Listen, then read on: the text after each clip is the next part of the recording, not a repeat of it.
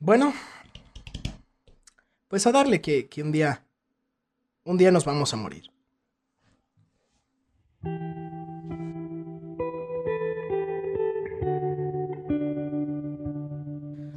Hola, ¿qué tal? Sean bienvenidos al viejo y triste tercer mundo. Mi nombre es Russo Palpater y al día de hoy aún seguimos vivos. Este es el episodio número 4 de este tu podcast y el día de hoy, y el día de hoy vamos a hablar de lo que podría ser el miedo más grande que, que pueda tener el ser humano. Me refiero al miedo a la muerte. ¿Te da miedo morir? Quédate con nosotros para hablar de este tema, ya que el día de hoy me acompaña nuevamente Emanuel Tobar. Emanuel, un gusto, un gustazo volver a verte. ¿Cómo estás? Muy bien, ¿y usted, ingeniero? Ah, de maravilla, de maravilla. Qué bueno, me da gusto escuchar eso. A pesar, a pesar de la ansiedad que me genera un poquito el, tema que vamos a hablar el día de hoy. Pero bueno, eh, en lo general, en lo general estamos, estoy bien. Estoy bien, me siento, me siento a gusto. Me siento muy tranquilo, muy relajado. Y pues bueno, ¿qué, qué mejor, qué mejor que hablar de la muerte desde la vida, ¿no? Creo que es el momento ideal para hacerlo. Más ahorita que esté en oferta el boleto. Exactamente. Emanuel, eh, para no irnos tanto por las ramas, ¿qué te parece si, si comenzamos con, con a tratar de conceptualizar lo que es la muerte para, para tratar como de entrar en materia? ¿Qué es la muerte?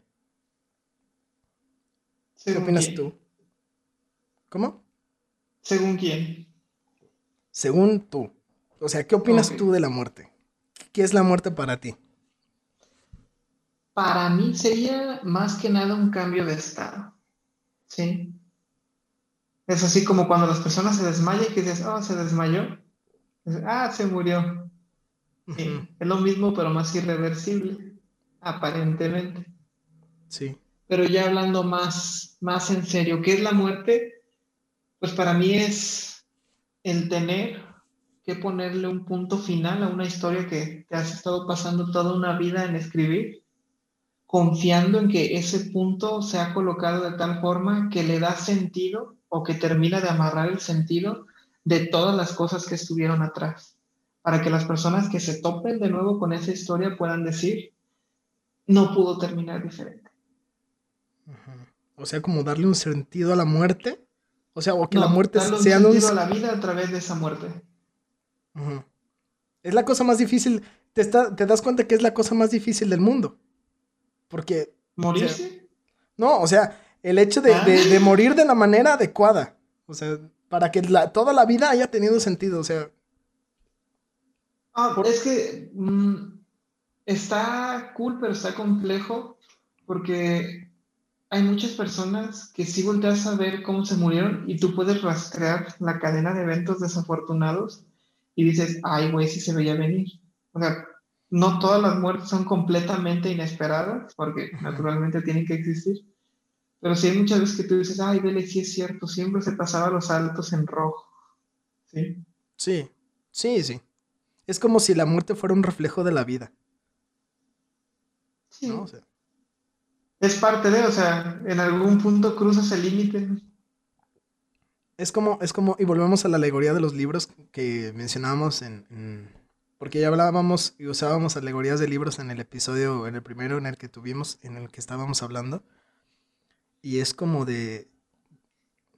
Tú ves el final de un libro y dices, ja, huevo, Stephen King. O ja, huevo, Tolkien. O ja, huevo, eh, eh, autor X, ¿no? Y, es, y es eso. Yo tengo una, una definición, bueno, un poquito tratando de conceptualizar un poco la muerte de una manera eh, médica, podríamos decirlo, porque si hay algo que es complejo de definir, es un concepto,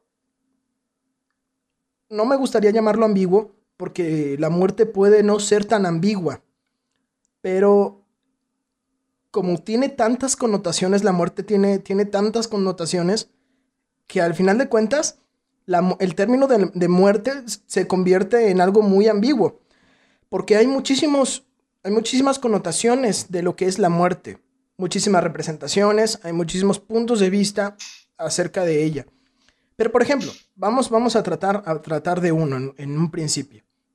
Por ejemplo, eh, tratando de sacar la definición de una de las páginas web que más tenemos al alcance todos, que es Wikipedia, eh, tenemos que la muerte es el efecto terminal que resulta de la extinción del proceso homeostático de un ser vivo y que con ello resulta el fin de la vida, ¿no? O sea, es la extinción del proceso homeostático.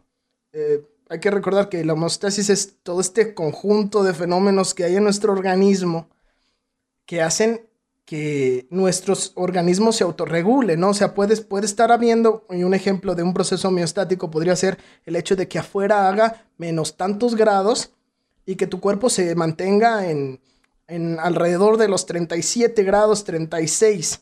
O sea, ahí no puede, no importa qué tanto frío haya afuera o qué tanto calor, tu, tu cuerpo hace por autorregular la temperatura.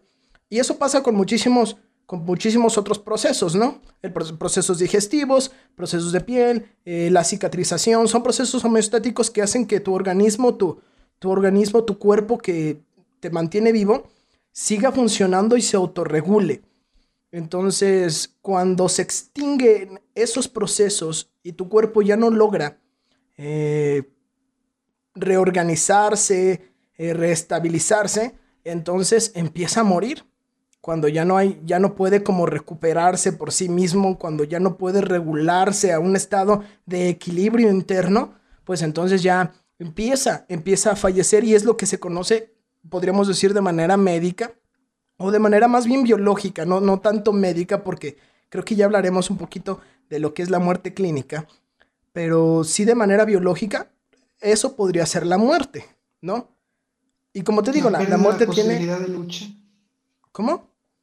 La pérdida de la posibilidad de lucha. Exacto, no, no, no, no lo podías definir de otra, de otra mejor manera. O sea, tu cuerpo ya no puede luchar para sobrevivir. Ya no puede regresar a ese punto de equilibrio.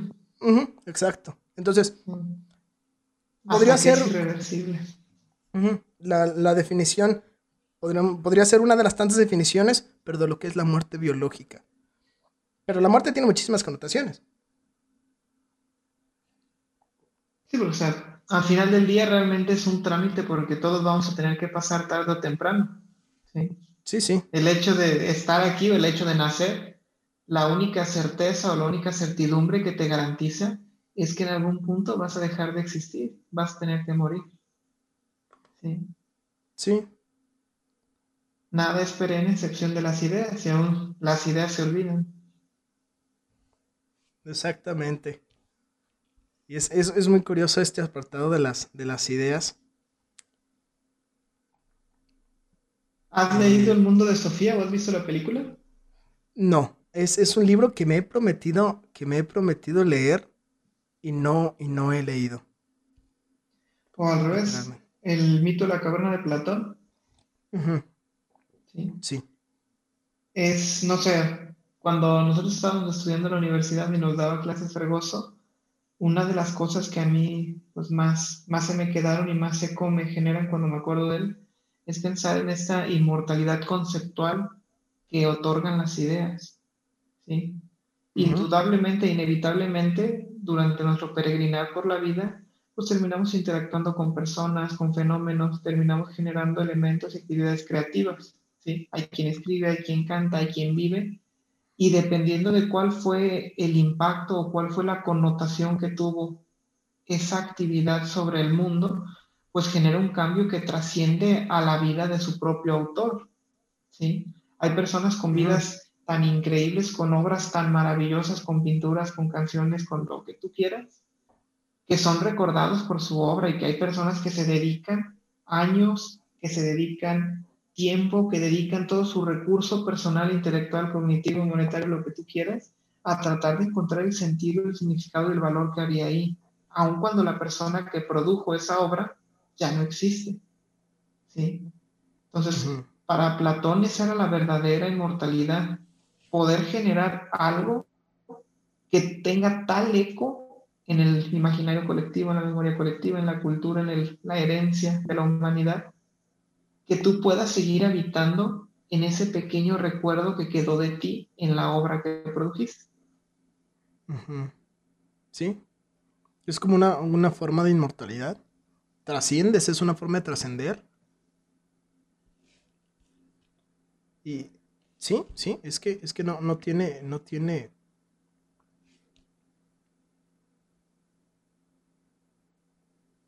Eh, eh, a final de cuentas creo que es, es hacer algo de valor, ¿no? Producir valor. De hecho, lo que estaba pensando ahorita, o sea, aún si tú y yo ahorita terminando de grabar nos tocara punto final, tu obra queda y tú vives en ella. Y cada vez que alguien vuelve a consultarla, pues tú estás ahí, aunque ya no permanezcas físicamente. Aunque creo que hay mucho más allá. O sea,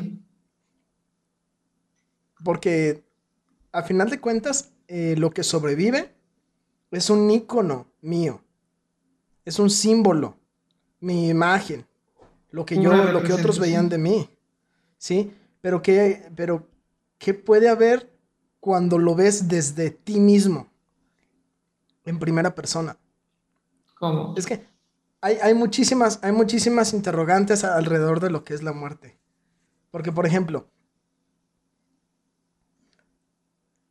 me cuesta, me cuesta realmente comenzar a hablar de la, de la muerte. Por ejemplo, tú mencionabas esta cuestión de las obras. Tú mencionas el arte, ese arte, ese literatura, cualquier obra que en, donde tú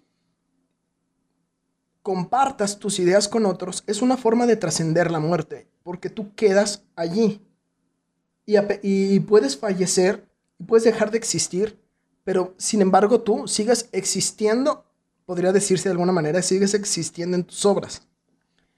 Y eso, y eso lo, lo puedo conectar mucho con lo que decía Ernest Becker. Estoy, estoy, me encuentro leyendo un libro que se llama la negación de la muerte de Ernest Becker, en donde él, él afirma que la motivación básica del ser humano es lograr vencer su, ansiedad básica. Y que al mismo tiempo la ansiedad básica de este es la conciencia de su propia muerte. El ser humano es consciente de que algún día va a fallecer, de que algún día va a dejar de existir y, es, y, esa conciencia de ese acto tan real le genera mucha ansiedad. Y para poder lidiar con esa ansiedad y para poder hacer su vida un poco más llevadera, adopta y o crea y o se inventa formas de negar su muerte para no pensar en ello y poder aliviar un poco esa ansiedad básica, ¿sí? Esa ansiedad cabe mencionar surge porque Ernest Becker dice que el ser humano es un, es un ente que llega al mundo desvalido, desprovisto. Llega a un mundo salvaje en el que el único destino seguro es morir. Entonces, Becker nos pinta desde, desde un principio una, una visión bastante negativa de la realidad, por así decirlo. Pero bueno, hablar de esos términos es desviarnos. El ser humano vive con el miedo a morir y para poder lidiar un poquito con ese miedo, adopta eh, formas de negarlo. Y lo niega a través de distintos medios, ¿no? Por ejemplo, una forma, una forma de negar la muerte es a través de la religión, ¿no? Porque si hay algo que tienen en común todas o casi todas las religiones es que después de la muerte hay algo. En algunas hay reencarnación, en algunas hay eh, un cielo, un paraíso, una recompensa, etcétera, ¿no? Entonces, después de la muerte. Si lo haces expandiendo la yihad. ¿Cómo? 77 vírgenes y lo haces expandiendo la yihad. O sea, cada religión tiene como su propia interpretación de lo que hay después de la muerte. Entonces, al, al llegar a creer en algo que te promete que después de la muerte va a haber otra cosa, es casi como no morir. Es casi como un decir, no te preocupes, después de esto va a haber otra cosa, ¿no? Entonces es una forma de negar la muerte. La muerte. Sí, voy a morir algún día, pero después va a haber otra cosa más. Entonces ya no, no me siento tan mal, no me genera tanto conflicto mental el hecho de que voy a morir un día, ¿no? Porque me voy al cielo, porque voy a reencarnar, etcétera. Otra forma de negar la muerte, y es un poco más sencilla, es el acto de tener hijos, de tener descendencia, de formar una familia con una pareja y tener descendencia, ¿sí? Porque faltas tú, falleces y te queda como esa resignación en tus últimos momentos de que al menos dejaste a alguien y dejaste un legado, ¿sí? Alguien que te va a llorar, alguien que te va a extrañar, alguien que te va a recordar, ¿sí? Y creo que, creo que ya a partir de esto empieza todo, el hecho de ser recordado. Eh, hablaba también de que otra forma de negar la muerte es a través de las obras, que es lo que mencionabas tú y por eso logré conectar el tema. Nosotros trascendemos la muerte o, y llegamos a negar nuestra, nuestra muerte a partir de que dejamos un legado, ¿sí? Un legado mediante el cual nosotros somos recordados por los demás. Y ahí radica todo, ¿sí? Nosotros permanecemos vivos después de la muerte en la medida en la que somos recordados, ¿sí? Entonces, y así intentamos lidiar, lidiar, aliviar esta ansiedad, ¿no? Y ya después Becker se va a otros aspectos un poquito más, más desviados del tema de la muerte, por ejemplo, como, como el decir que, que esta ansiedad de morir, este miedo de morir, es el, es el que genera todo el mal que el ser humano hace. Y está bien curioso, está bien curioso cómo, cómo Becker intenta explicar el mal. Dice que el ser humano, en su intento de negar la muerte, intenta hacer algo que tenga muchísimo valor, pero muchísimo valor social. ¿Sí? ¿Para qué? Para lograr ser recordado en algún momento. Entonces, una forma de ser recordado y de hacer algo valioso es purificar la sociedad o intentar, de hacer, intentar hacer de la sociedad algo mejor. Entonces, ¿cómo lo ha hecho el ser humano? Mediante las guerras. El ser humano eh, proyecta lo que Jung llamaba la sombra, todas esas cosas que no nos gustan de nosotros mismos, lo proyectaba en, otro, en otras personas. En otros... máscara. Entonces, eh, proyectas todo lo malo, todo lo que no te gusta de ti, lo proyectas a otro grupo de personas y los empiezas a catalogar con todas esas etiquetas negativas. Entonces tenemos términos como eh, los términos raciales o toda esa connotación negativa que se llegó a tener de los judíos cuando, cuando Hitler, por ejemplo. Y entonces Hitler desde su perspectiva, al hacer todo lo que hizo con los judíos, él estaba purificando de cierta manera la sociedad, ¿sí? Claro, era una narrativa bastante personal que él se creaba y entonces él intentaba, en, un intento de negar su muerte, intentaba eh, acabar con los judíos para tener una sociedad cada vez más pulcra, más pura, más, más selecta, ¿no? Por ejemplo, no estoy justificando lo que hizo, ¿sí? Sino que estoy comentando todo, como todo el mecanismo que explica Becker y que todo es un intento del ser humano por llegar a ser reconocido, y con eso negar su muerte. O sea, no digo más que, más que lo que, lo que el, autor expresaba y me pareció bastante, bastante curioso. Porque, o sea, al final del día, bueno, no comparto del todo la postura, no considero yo que tenga ni la autoridad ni los argumentos para poder negarla, pero no considero yo que realmente sea esta ansiedad primitiva o esta ansiedad primordial a la muerte la que inspira al hombre a generar o a tomar las decisiones hacia el mal. ¿Sí? Porque, por ejemplo, a mí hay una reflexión que me gusta mucho del Dalai Lama 14, en la cual explica que al final del día, bueno, no al al final de la vida lo que tienes que buscar es que tu vida sea realmente significativa cuando menos para ti, que tenga un propósito que sea trascendente para ti, para que al final tú puedas sentir que en verdad viviste, ¿sí? Habla él mucho acerca de que las personas que realmente no tienen algo que los apasione, algo que los llene, algo por lo cual decidan invertir su tiempo, su carisma y sus habilidades, pues terminan viviendo como si estuvieran muertos, ¿sí? no dejan huellas en el mundo que puedan ser seguidas por otras personas, no dejan ningún signo ni ningún símbolo que pueda ser reconocible, no generan un impacto que tenga valor o que produzca valor para quien lo recibe. Así que el momento en el que esas conciencias se apagan, en que esas personas mueren, se acabó completamente. ¿sí? No queda absolutamente nada que te genere una reminiscencia o que te vuelva a evocar a la persona que se fue.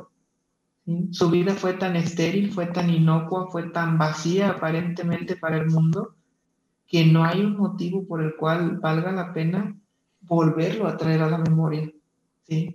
Y él hace su principal invitación de reflexión que estaba leyendo, es que si tú ya encontraste algo con lo que tú puedas resonar, algo en lo que tú creas que vale la pena dedicar tu tiempo, dedicar todo eso que has estado cultivando en una vida, no te des el lujo de perder el tiempo y dejar que se te escape.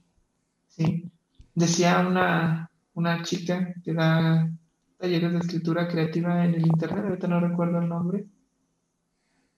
Las cosas, así como en la cocina, se tienen que preparar siempre con el ingrediente fresco. ¿Sí? Y la única forma en la que se puede aprovechar la vida, pues es viviéndola, ¿no? Si ya estamos ahorita tocando el tema de la muerte, estamos hablando de la ansiedad, estamos hablando del miedo, estamos buscando la necesidad de negarla, ¿sí? De enfrentarse a ella dándole un sentido a la vida. Entonces es, siento yo que es importante pues hacer ese hincapié, ¿no? En el realmente vivimos mientras estamos vivos, realmente saboreamos, sentimos, comprobamos, experimentamos, crecemos con todo lo que pasa.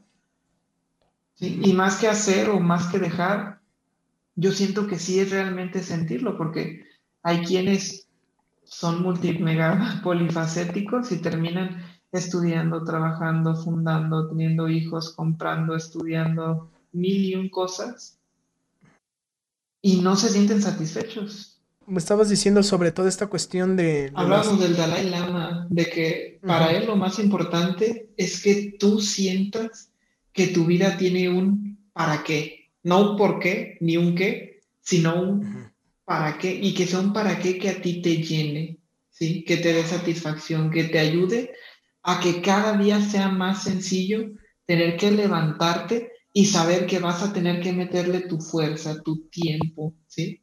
A algo que tal vez no te pone directamente, pero que termina siendo un pedacito, un escaloncito, una piedrita más hacia lo que realmente quieres ser o quieres estar. ¿Y qué pasa si no tengo un para qué? Lo, ah, ahí te va. Si no tengo un para qué, tenemos una de dos. Si eres muy nihilista, te voy a decir, nadie lo tiene. ¿sí? Nos mentimos y nos engañamos para tratar de pensar y tratar de creer que hay un algo que nosotros no tenemos. ¿sí? Sí. Pero me gusta más la perspectiva que da Albert Camus o Albert Camus, dependiendo de si lo sabemos pronunciar o no. ¿sí? Yo no sé, por eso le digo Albert Camus. Ajá. La vida por sí misma ni tiene ni va a tener sentido. ¿sí? La vida es absurda, la vida es indiferente, así que nos da permiso de que cada quien le ponga la etiqueta con la que se sienta más cómodo. ¿sí? No venimos aquí a salvar a nadie, no venimos aquí a salvarnos a nosotros, no venimos a cambiar el mundo, no venimos a veces ni a cambiarnos a nosotros, pero sí podemos aprovechar cualquiera de las cosas que nos topamos en el camino. ¿sí? Llámales pareja, llámales pasatiempos, llámale trascendencia laboral para poder nosotros pues sentirnos mínimamente menos solos, ¿sí? menos incómodos con el tener que existir. Pero no te o sea, imagínate, o sea, imagino, no, eh, imagínate que vives, porque bueno, hace rato tú mencionabas que una vida sin sentido, o sea, como es que es como estar muerto, pues. O sea, ok, no tienes un sentido de vida y vives simplemente un día a la vez, haciendo lo más. Lo, más o sea, no viviendo, sino evitando morir. O sea, algo así. Pues, pero, pero por ejemplo, tú mencionabas que que una persona que vive sin sentido, sin generar algo a los demás, sin un valor, sin ser recordado por nadie, sin nada, sin, sin haber hecho algo que sea de valor para alguien. O sea, entonces, entonces, ¿qué con eso? Estaríamos hablando. Ahí sí es una de dos. Nadie puede ser tan completamente inocuo que no produzca ningún efecto ni en nada ni en nadie. ¿Sí? Porque incluso la decisión de no decidir es una decisión que afecta. Sí, sí. Entonces, incluso las personas que son completamente nefastas o las personas que tienen un perfil extremadamente bajo terminan generando una huella en la memoria y en la mente de las personas que interactúan o ven que existen. ¿sí? Te apuesto que todas las personas que nos están escuchando en este momento son capaces de recordar a esa persona que destacaba por no destacar, que destacaba por ser callado, que destacaba por no integrarse, ¿sí? Pero que no era por una cuestión negativa, sino que simplemente su forma de interactuar con las personas era más sutil, ¿sí? O al revés, o sea, te apuesto que todos son capaces de evocar el recuerdo de una persona súper antipática, súper molesta, súper pesada, que su forma de aportarle al mundo era aportar úlceras, ¿sí? O compartir el sangrado de sus úlceras. Sí, sí. Entonces, o sea, es, es completamente imposible no aportar nada, ¿no? Prácticamente es imposible, o sea, la única forma sería que realmente no pudieras, bueno, y ahí ah, incluso aún ahí hay trampa, porque aún si no afectas personas, afectas pues a las condiciones de vida completas, ¿no? La comida que tú te comes es, es algo que no se pudo comer alguien más, el aire que tú quemaste, el oxígeno que tú procesaste, ya nadie más lo va a poder usar. ¿Sí? Y al final del día, cuando esa persona completamente inocua que no interactuó, que no salió, que no comió, cuando su cuerpo se descomponga, pues va a generar subproductos o va a liberar compuestos que inevitablemente van a terminar combinándose con otras cosas y probablemente generando más vida. Entonces, la única forma de poder ser así de inocuo sería pues no existir. Sí. Ahorita que Toda vida. esa parte. ¿Te acuerdas de la cosmogénesis? Sí, algo así. Algo así como, a ver. O sea, ¿cómo fue que, cómo fue que... O sea, me preguntas si, si recuerdo ¿Qué cuando el universo fue creado o qué es. ¿Qué es? Sí, pues es, es, es, es el nacimiento del cosmos, de lo que hay, de, de dónde vino todo, ¿no? Cuando estábamos estudiando Psicología Social 1, la introductoria, cuando nos encargaron nuestro pequeñísimo reporte de, ¿cuántas? ¿10.000 palabras? algo así. Sí. El tema en el que yo me quise basar fue en la forma en la que al final del día el concepto de ser un ciudadano del mundo era todavía más amplio, ¿sí? que no solamente estamos compuestos del sincretismo cultural y del sincretismo genético que generaciones y generaciones de hibridación involuntaria han producido, sino que incluso o sea, rescatar esta parte de que cómo todos los cuerpos celestes al final del día no son más que el cúmulo de los restos de estrellas que explotan. ¿Sí? Sí. En su momento, bueno, a, a mi novia le gustan mucho todos los temas que tienen que ver con astronomía, ¿sí? A mí me gustan mucho todas las cosas que son de colores brillantes. Entonces era como el punto de, de convergencia perfecto pero a mí me, bueno, junto con el tema del estrés y el distrés, de que todo, todo esto es necesario para que nuestros procesos biológicos existan, para que la vida humana se produzca, es necesario que mueran seres tan colosales, tan gigalíticos, tan titánicos como lo son los soles y las estrellas. ¿sí? Explotan ellos y en su proceso de elevación de temperatura ridículamente masivo, se producen elementos pesados o elementos complejos, que son los que constituyen los metales o las sales o los compuestos orgánicos con los que se elabora el cuerpo humano. ¿Sí?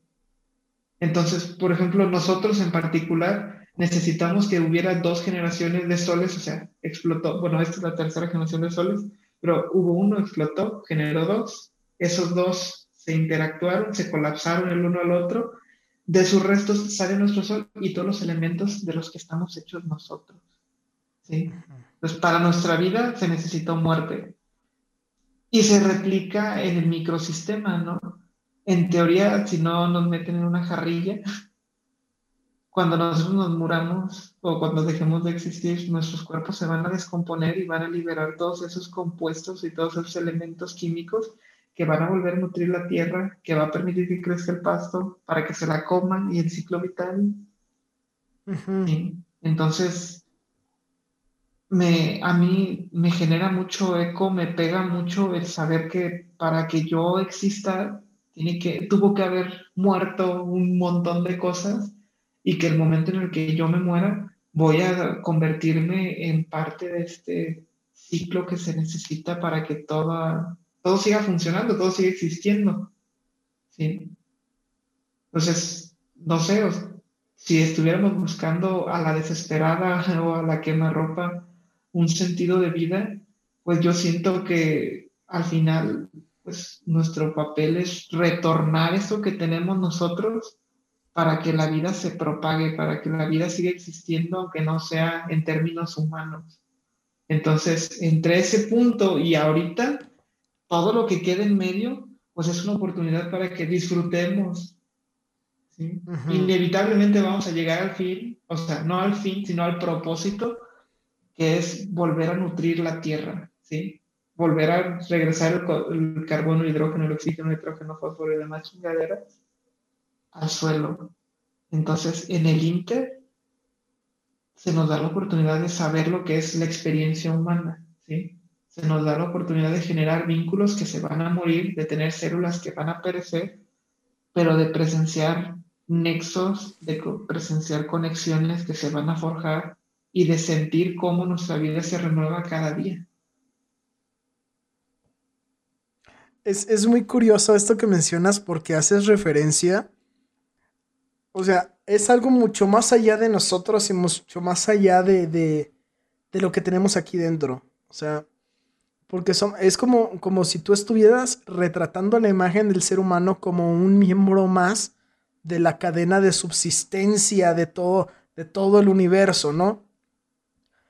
Y me pongo a pensar en, en, el, en el Inter que tú mencionas. En el Inter es esto esto que tú estamos haciendo. Literal, esto es el Inter. O sea, lo que tú estás haciendo ahorita, que es hablar conmigo, y viceversa, yo hablando contigo, es nuestro Inter.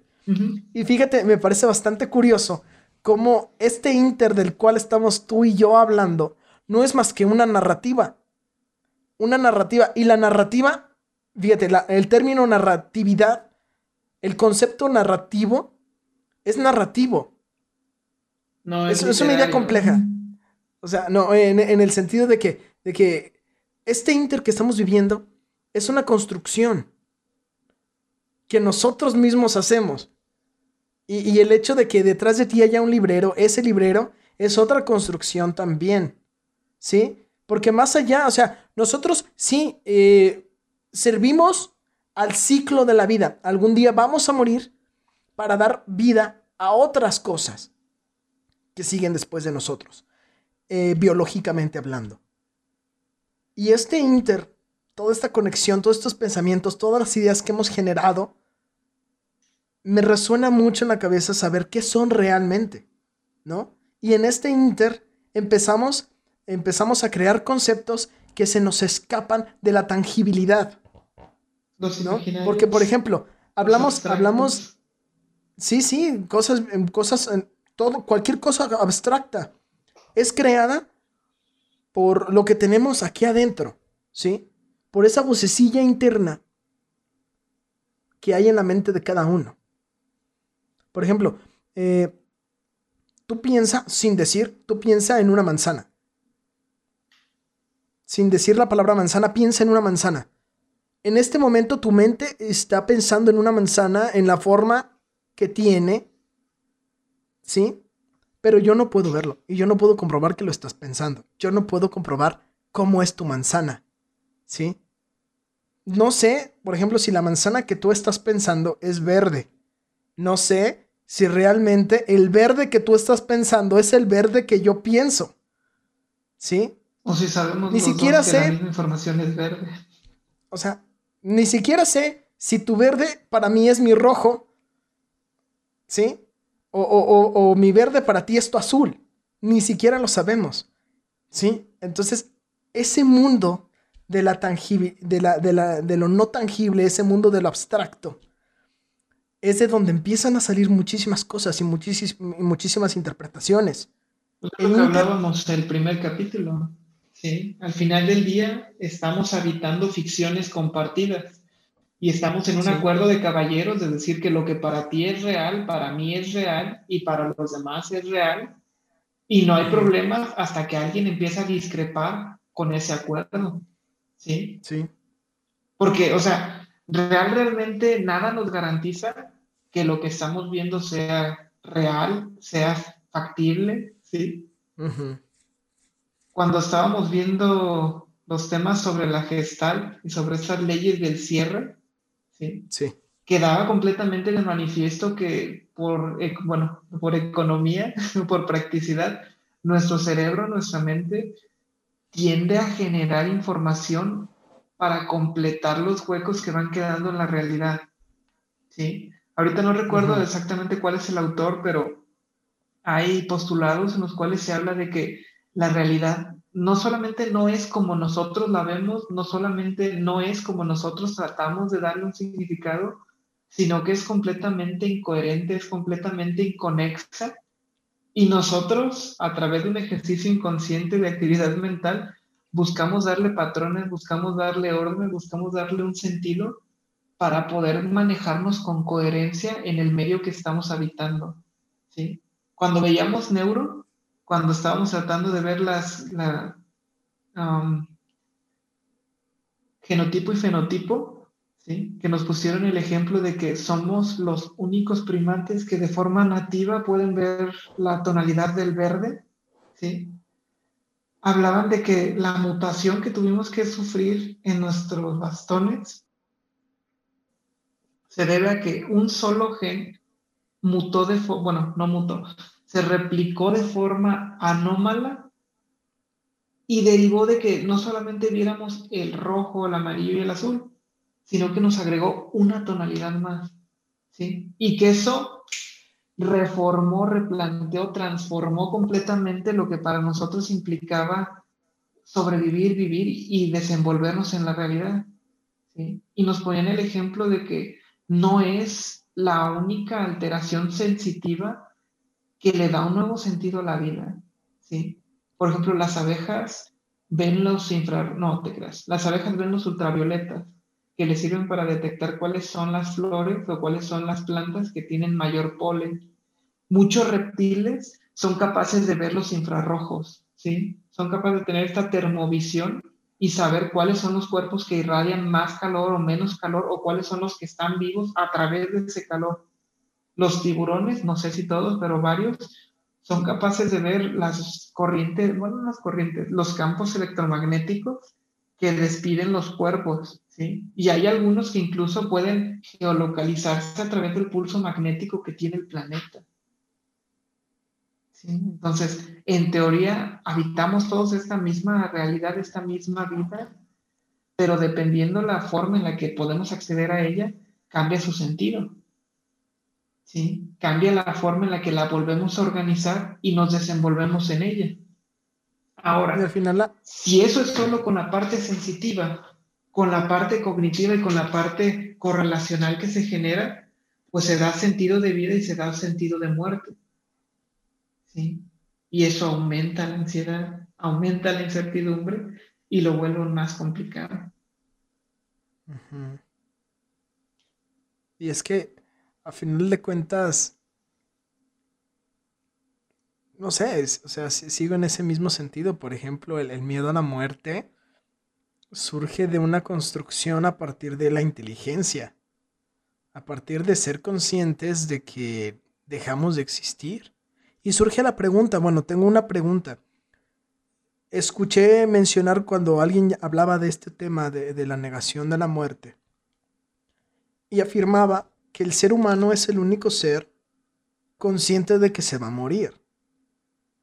Y quería preguntarte, ¿qué tan cierto crees que esto sea? ¿Somos los únicos seres eh, eh, en el planeta que seamos conscientes de que nos morimos? ¿O también puede haber animales que sean conscientes de ello? No sé si consciente sea la palabra correcta, pero sí hay comportamientos animales que nos indican que hay una noción de que van a, sufrir un cambio grande. Por ejemplo, los elefantes tienen la tendencia a aislarse de las manadas de los grupos matriarcales y viajan a un punto específico que es donde ellos mueren, ¿sí? Los famosos cementerios de elefantes, ejemplo que está ahí en el Rey León, ¿sí? ¿sí? No sé cómo pasa, no sé cómo funciona. Me imagino que hay unos que sienten que ya están en cierta edad en la que se les complica conseguir el alimento, que hay unos que sienten que ya están enfermos, pero hay evidencia de que muchos, o sea, no es una regla de que todos los elefantes que se van a morir terminan yendo al cementerio de elefantes, pero, es una tendencia, como dices. Sí. Entonces, para mí, ese comportamiento sí sugeriría, mm, tal vez no que tengan conciencia de que se van a morir o de que son mortales o de que son finitos, pero sí de que están a punto de enfrentarse a algo que va a generar un cambio en él, un cambio en la manada y que inevitablemente va a producir dolor en los demás. Al menos en mi opinión. Sí. ¿Te da miedo morir? Mm, ahí te va, Bele. Siento que mi respuesta sería inválida porque respondo desde la salud y desde la vida, pero no, morir no me da miedo, me da miedo que me duela. Sí, sí. Sí. Sí. Y, o sea, porque mm, cuando empezó la pandemia, circulaba mucho en las redes o al menos en mis redes, un meme en el cual decía, a ver, todos esos cabrones que dicen que ya están cansados de vivir, vayan a China, sean voluntarios para que prueben vacunas en ustedes. ¿Sí? Y entonces, estando ahí sentado en el comedor de la empresa, sí fue un... ¿Tú a ti te da miedo morir? No. Tú sí te irías a que te den pruebas. Y entonces, si era esta resistencia, bueno, en mi caso es esa resistencia a que me duela, porque por ejemplo me dan miedo las vacunas, pero no porque sean vacunas, me dan miedo los piquetes. Sí, me da miedo. Tienes miedo a las agujas. Sí, e igual hago la correlación. Sí me daría miedo morirme en un asalto violento y más si es con un navajazo, porque siento que morirse lentamente mientras te mata la hemorragia ha de ser tortuosamente horrible. Sí. Sí sí me daría miedo morirme en un accidente de tráfico que no es instantáneo, ¿sí? No me imagino la desesperación de estar prensado en un automóvil que está completamente desfigurado y que sabes que no te van a alcanzar a sacar a tiempo. ¿Sí? me da miedo morirme si implica tener que quedarme en un edificio que está en llamas, si implica tener que quedarme abajo del agua y sentir como ya no puedo jalar aire, tener esa desesperación de que en cualquier momento voy a ser y en lugar de que entre va a entrar agua, ¿sí? Sí. Me da miedo morirme enterrado, me da miedo morirme en un conflicto violento que termine golpeándome hasta que ya no quede nada, ¿sí? Me da miedo morirme por una reacción alérgica y sentir como se me cierra la garganta y quiero jalar y jalar y jalar y no puedo. Me da miedo morir de sida porque es lentamente.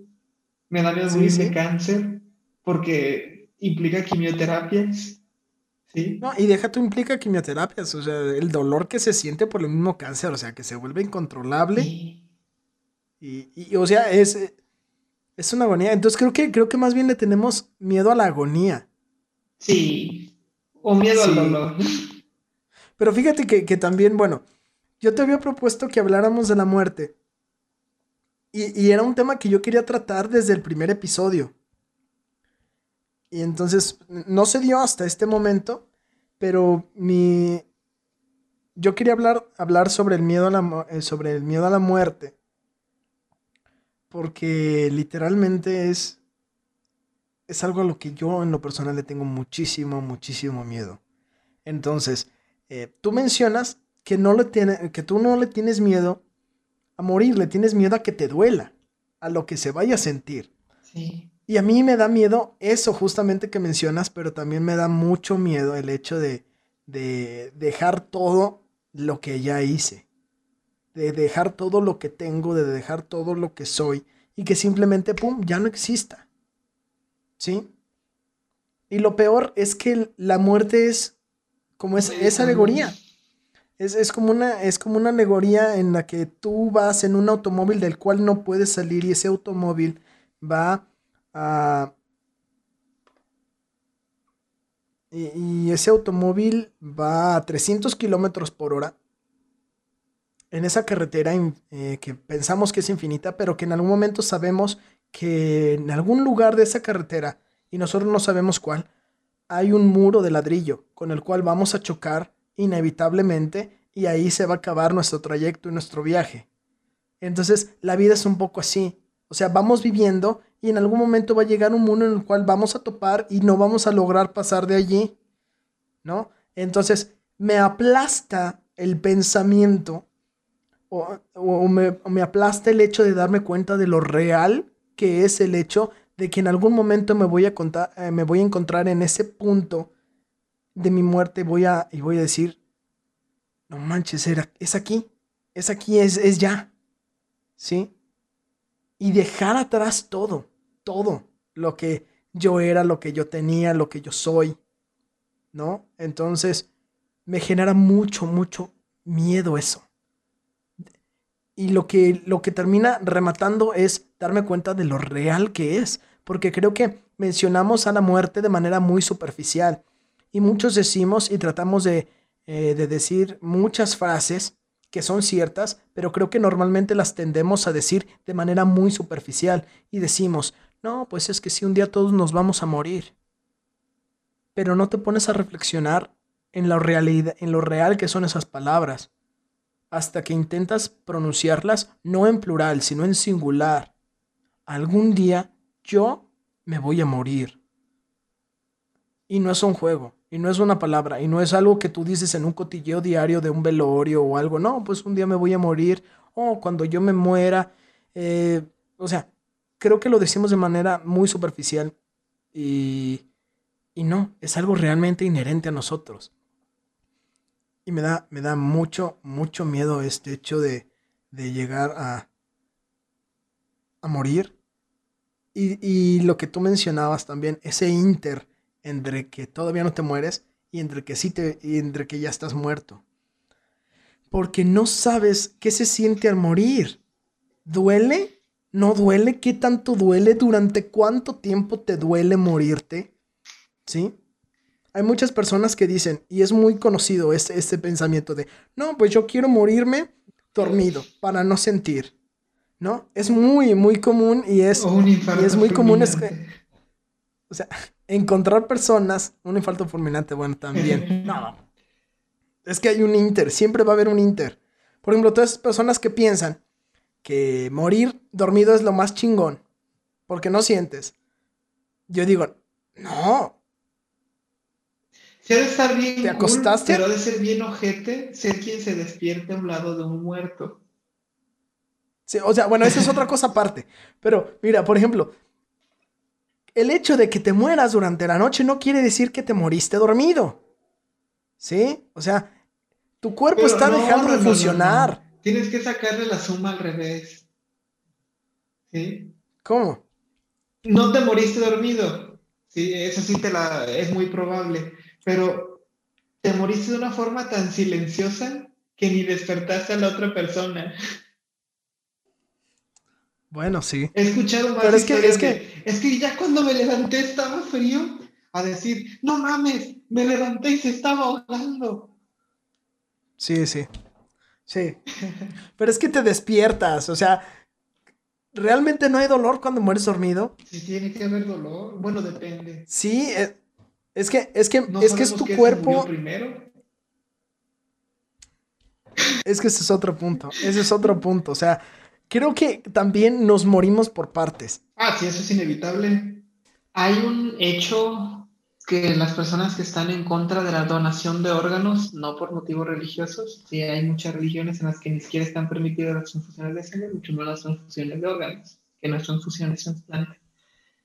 Pero bueno, hay un argumento que estuvo generando mucho ruido sobre un dato que se descubrió acerca de cuánto le toma a nuestro cerebro apagarse completamente después de que se diagnostica, o sea, en condiciones, no se puede decir normales, pero sí en condiciones de hospital, ¿sí? Teóricamente todas las personas morimos de un paro cardiorrespiratorio, ¿sí? Teóricamente. ¿Por qué? Pues porque ya no hay quien mueva la sangre, ya no hay quien mueva el oxígeno, entonces inevitablemente pues empieza a generarse una falla sistémica en todos los órganos pero el cerebro se va apagando por partes. ¿sí? Si te acuerdas, pues entonces tenemos nuestra neocorteza, tenemos nuestro cerebro mamífero, tenemos nuestro cerebro reptil, ¿sí? nuestro sistema. Entonces, el sistema límbico es el que nos permite tener la sensibilidad emocional. El sistema límbico. Sí, el sistema límbico. El sistema límbico está a medios chiles en el cerebro. Entonces, si se apaga como, como yo alcancé a entenderlo, primero se apaga la corteza sensitiva, ¿sí? Pero todavía está prendida la parte de nosotros que nos deja tener esa conexión sentimental.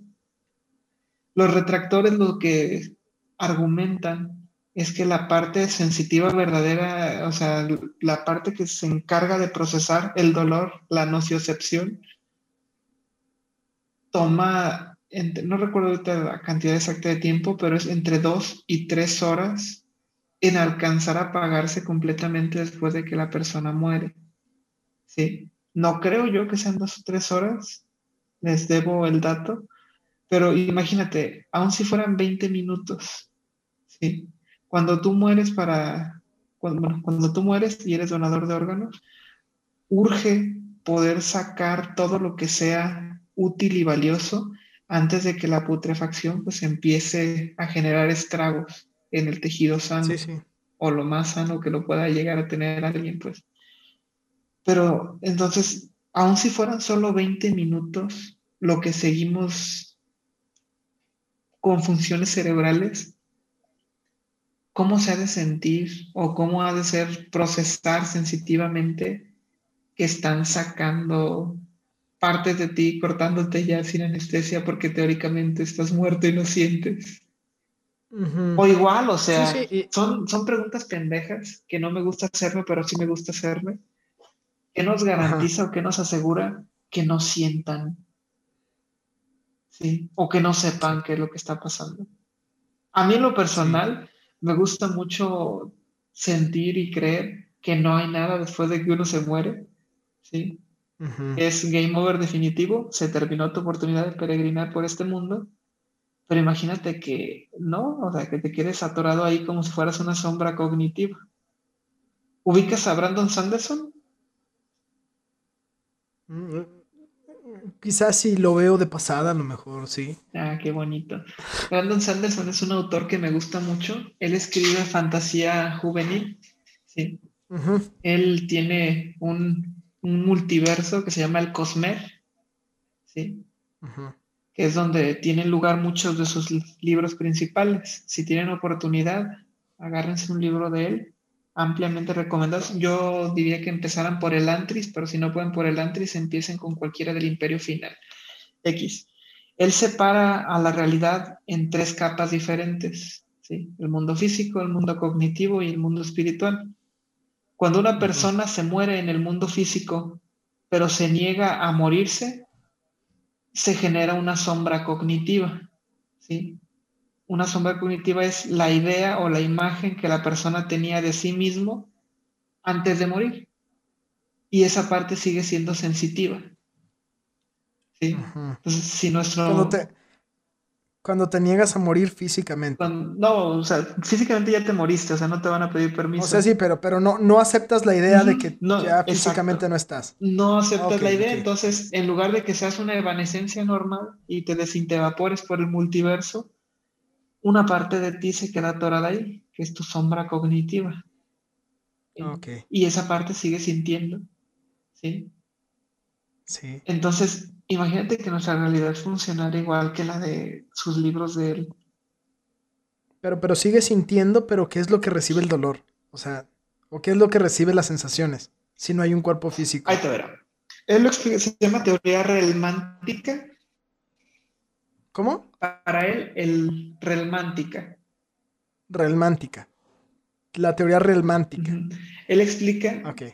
Él explica que el cuerpo es una representación física de lo que tu representación cognitiva y tu representación espiritual generan en un sincretismo.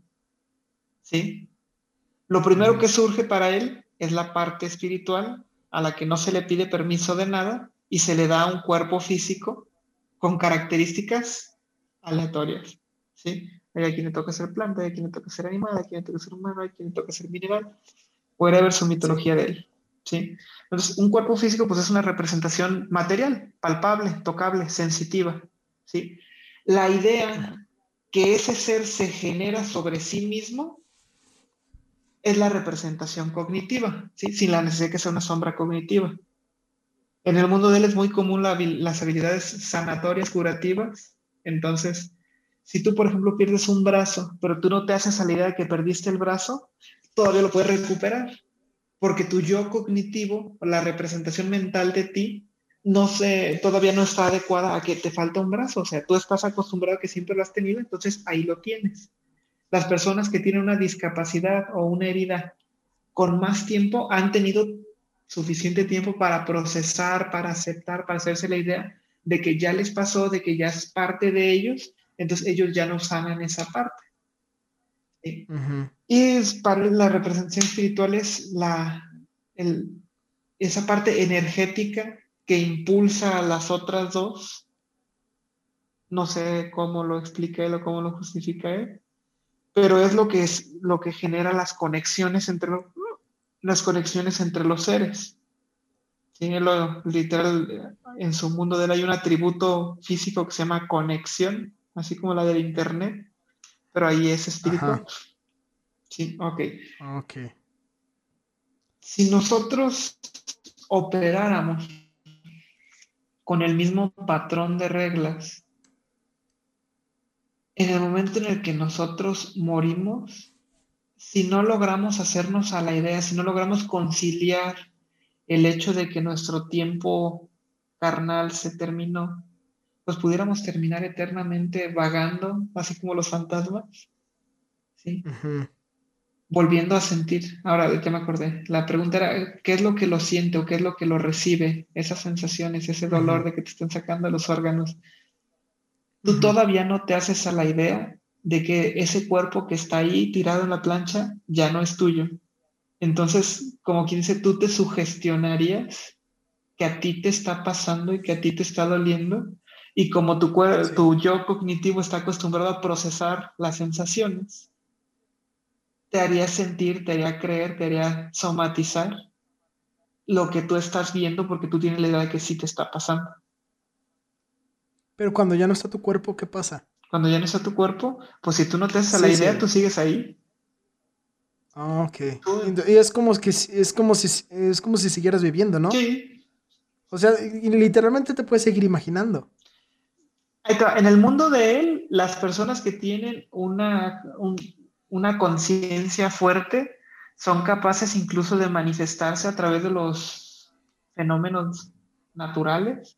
Por ejemplo, en el de Nacidos de la Bruma hay una una, bruma, ¿sí? una niebla, que es la condensación del alma de un dios, de su mundo de ellos. Entonces, cuando al dios lo matan, él en vez de desintegrarse completamente, pues, se produce niebla.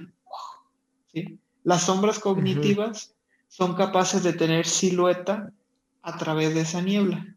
¿sí? Y si tú sales cuando está esa niebla, estás vulnerable o eres mune a que ellos puedan interactuar contigo. Entonces, una vez que una persona se vuelve consciente de que tú estás ahí, su yo cognitivo y tu yo cognitivo pueden interactuar. entonces ahí sí es como si siguieras vivo con esa persona. Y si esa persona logra convencer a otro de que tú sigues ahí, entonces pues ya vas ampliando tu círculo de influencia. La inmortalidad conceptual en el mundo de él. Sí, y es una inmortalidad completamente. Sí, pero está bien jodido. O sea, tú te imaginas, bueno, sí te lo puedes imaginar, pero ¿a ti te gustaría ser inmortal? Eh, fíjate que esa era una pregunta que yo quería hacerte. Yo me acuerdo, un recuerdo en el que estábamos en la universidad y yo una vez te había dicho que no quería morirme nunca. Y entonces tú me dijiste que eso es muy aburrido. Y le llegué a preguntar a otras personas, oye, ¿te gustaría vivir para siempre? Y todas me respondían, no, qué aburrido. Y yo me preguntaba, ¿pero por qué aburrido? Sería lo mejor del mundo no morirte nunca. Tendrías que ir a trabajar siempre, güey. ¿Por qué? No, no, pero ¿por qué? ¿Por qué tendría que ir a trabajar si no me puedo morir? ¿Para qué buscar un, para qué buscar algo para subsistir si no puedo morirme? No, no es para subsistir, es para tener dinero, para hacer cosas con que entretenerte cuando seas inmortal. O sea, imagínate que como no necesitas comer, decides no trabajar. Entonces, si no trabajas y no eres rico, no eres heredero, pues entonces no vas a tener dinero. ¿sí? Entonces, sin dinero, ¿cómo vas a pagar el internet? Sí, sí, sí, pues yo entiendo ese, ese aspecto, pero por ejemplo, yo pudiera vivir mi vida trabajando siempre. O sea, ¿no? Sí. A cambio, a cambio de, a cambio de seguir teniendo esto. Pero fíjate que, estar platicando contigo me hace replantearme muchísimas cosas. Una de ellas es de la, trascendencia, de la trascendencia que tiene la vida. Por ejemplo, hay quien dice que la vida tiene valor en sí misma. En el, en el sentido de que es limitada, en el sentido de que no va a ser siempre, no va a ser de diario, entonces cada segundo que pasas es valioso porque ya no va a volver y porque va a llegar un momento en el que esto que tenemos, este inter del que tú hablabas, ya no va a existir. Y por eso adquiere valor. Entonces, pero a mí el hecho de ser inmortal me genera, me genera algo que yo digo, no manches, yo quiero eso. ¿Sí? sé, que es absurdo quererlo, pues. Está bien hardcore, porque si tú fueras inmortal, necesitarías que algo te garantizara que las condiciones también son perennes. Porque, por ejemplo, imagínate que tú sí eres inmortal, pero ya sabemos de antemano que el planeta no es inmortal, ¿sí? Ajá. Y no porque él no sea inmortal, sino porque el Sol no es inmortal. Y en algún punto se va a esponjar, ¿sí? Y nos va a devorar. Entonces, cuando se traiga el planeta, como Santiago es inmortal, Santiago va a estar en medio de esa, ese gigante rojo. ¿sí? Y Santiago se va a aventar la supernova y va a sentir la quemazón. Y ya después de que explote todo, Santiago va a quedar a la deriva porque ya no tiene planeta. Sí. Voy a ver la extinción de todo, al final de cuentas. ¿No? Y, creo que en el, en el intento de ser inmortal para jamás dejar de presenciar, voy a llegar en el punto en el que voy a ver cómo voy a dejar de presenciar todo, ¿no? ¿Has visto la, bueno, se me vienen dos cosas a la cabeza. ¿Has visto JoJo's Bizarre Adventure? ¿Cómo? Jojo, uh, las bizarras aventuras de Jorge. Mm, no, no. ¿No? Ah, Tenemos referencias muy diferentes. Ok, te voy a dejar esa tarea. ¿Has visto Mr. Nobody? Esa sí te la voy a arruinar porque de todas formas no la entiendo. no, no, tú, tú dime, tú dime. Ejemplifícanos. Eh, en el mundo de Mr. Nobody, ¿sí? cuando las personas todavía no nacen, son niños, ¿sí? pero se ven como niños de unos 8 o 9 años, que son omniscientes, ¿sí? lo saben absolutamente todo. Y entonces están junto con los ángeles de la muerte y les dicen, ¿sabes qué? Aquí, hay, aquí está el catálogo de seres humanos que pueden ser papás. Escoge uno que tenga las características que a ti te gusten, que a ti te llamen la atención, porque vas a tener que vivir con ellos a partir de hoy hasta el final de tu vida, ¿sí? Entonces ellos están ahí viendo las distintas posibilidades, viendo cómo podría ser su vida, con quién van a interactuar, y entonces escogen a uno y dicen, ah, sabes que yo voy a querer esta pareja. Entonces arrima el ángel de la muerte y le dice, ya escogiste, ahora voy a borrarte el disco, ¿sí? Para que no hagas trampa. Y les hacen, ¿has visto la hendidura que tenemos aquí en el labio? Les pasan el dedo por aquí y se hace esa hendidura y con la hendidura se bloquea toda esa omnisciencia que tenían y empiezan una vida normal. Ah, pues bueno, Mr. Nobody se les olvidó a Los Ángeles y no le hicieron la marca.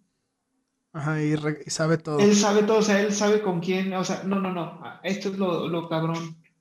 Él sabe todo, pero cuando digo todo, es todo, ¿sí? Él está sentado, bueno, sus papás se divorcian y le preguntan que con quién se va a ir, con su papá o con su mamá. Entonces, de esa pregunta de si con su papá o con su mamá, él empieza a ver todas las posibles vidas que él pudiera vivir con cada uno de ellos, con las diferentes decisiones. La película real realmente inicia con un Mr. Nobody muy viejo frente a un hombre con unos tatuajes raros en la cara y te están explicando ellos que están entrevistando al último ser humano que es mortal, ¿sí? Que en algún punto de la historia conseguimos descubrir cómo ganarle a la muerte celular. ¿sí? Realmente lo que nos vuelve insostenible, lo que nos hace envejecer, es que nuestro cuerpo llega a un punto en el que se muere más rápido de lo que se recupera. ¿sí? Entonces ya no se repara y terminamos muriendo. Ok, pues en el mundo de él descubrieron cómo lograr que si tú quieres que a los 15 años ya no, te, ya no crezcas más, a los 15 años. Si tú decides a los 30, a los 30, a los 70, a los 90, a los 1000, ¿sí? X. Pues entonces lo están entrevistando a él y le dicen que como de todas formas se va a morir, pues lo van a matar. ¿Sí? Entonces dicen que antes de matarlo, pues quieren saber qué tal fue la vida del último hombre que sí envejeció. ¿sí? Y él empieza a recordar, y tú lo ves, o sea, ves escenas que en teoría se contraponen, ¿no? O sea, lo ves a sus 20 años muriéndose ahogado y lo ves a sus 20 años teniendo un hijo y lo ves a los 20 años siendo atropellado y lo ves... Sí. Entonces... Pero fue porque... Él, él, es era... Él era, consciente de todo. Sí. Ajá. Entonces, él era inmortal en el sentido de que siempre podía seguir encontrando otro camino en el que no se moría. y, como al mismo tiempo él estaba al final, al principio de la mitad de su vida, pues nada más era decir, ah, ok, me voy a pasar de este, de este yo consciente a ese yo consciente. Sí. Y, la película se termina con, o sea, él ve todo, todo, todo, todo, todo, todos los posibles ramificaciones y dice, ah, ok, esta es la que más me gustó. Entonces, justo cuando lo van a matar a él en el futuro, sucede un Big Crunch. ¿Sí? El Big Crunch es el, fin del Big Bang. ¿sí? Es al revés. Todo se regresa, se contrae. Y él regresa a ser ese niño al que le están preguntando con cuál de sus dos papás se va a ir después del divorcio. entonces me imagino a un Mr. Santiago, Bobby, Estaba chido el ejemplo de Yo-Yo. Ahí hay una raza de dioses aztecas del fitness, que se llaman los hombres del pilar, que son, o sea, son prácticamente indestructibles, pero son débiles ante la luz del sol. La luz del sol los petrifica. Entonces, uno de ellos, su sueño era poder sentir la luz del sol.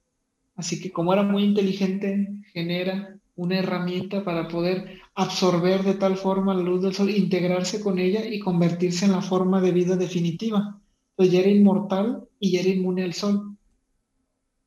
Entonces lo que hace al eliminar pues, la única, la única de... Lo sacaron del planeta nomás. Y se quedó ahí eternamente vagando alrededor de, la Tierra. ¿Por qué lo sacaron? ¿Nada más porque no se iba a morir? No, no, o sea, era inmortal, era todopoderoso, entonces ¿qué es lo que haces? Nomás lo sacas del juego. le hicieron trampa, le cambiaron las reglas. Sí, sí. Si no lo puedo matar, lo, lo llevo a un lugar en el que... Si no te puedo ganar, cambiamos de juego. O ya no te invito a jugar. Sí, sí. Pero ¿por qué te mm. gustaría ser inmortal? Es que, no sé, es... Creo que a final de cuentas todo, todo atiende a un capricho, al capricho de no querer abandonar lo que conozco, lo que tengo. Pero fíjate, creo que, y creo que va a llegar un momento ahorita, por ejemplo, yo ahorita tengo 24 años. Entonces estoy, estoy en una etapa de vida en la que pues mi cuerpo funciona relativamente bien, ¿sí?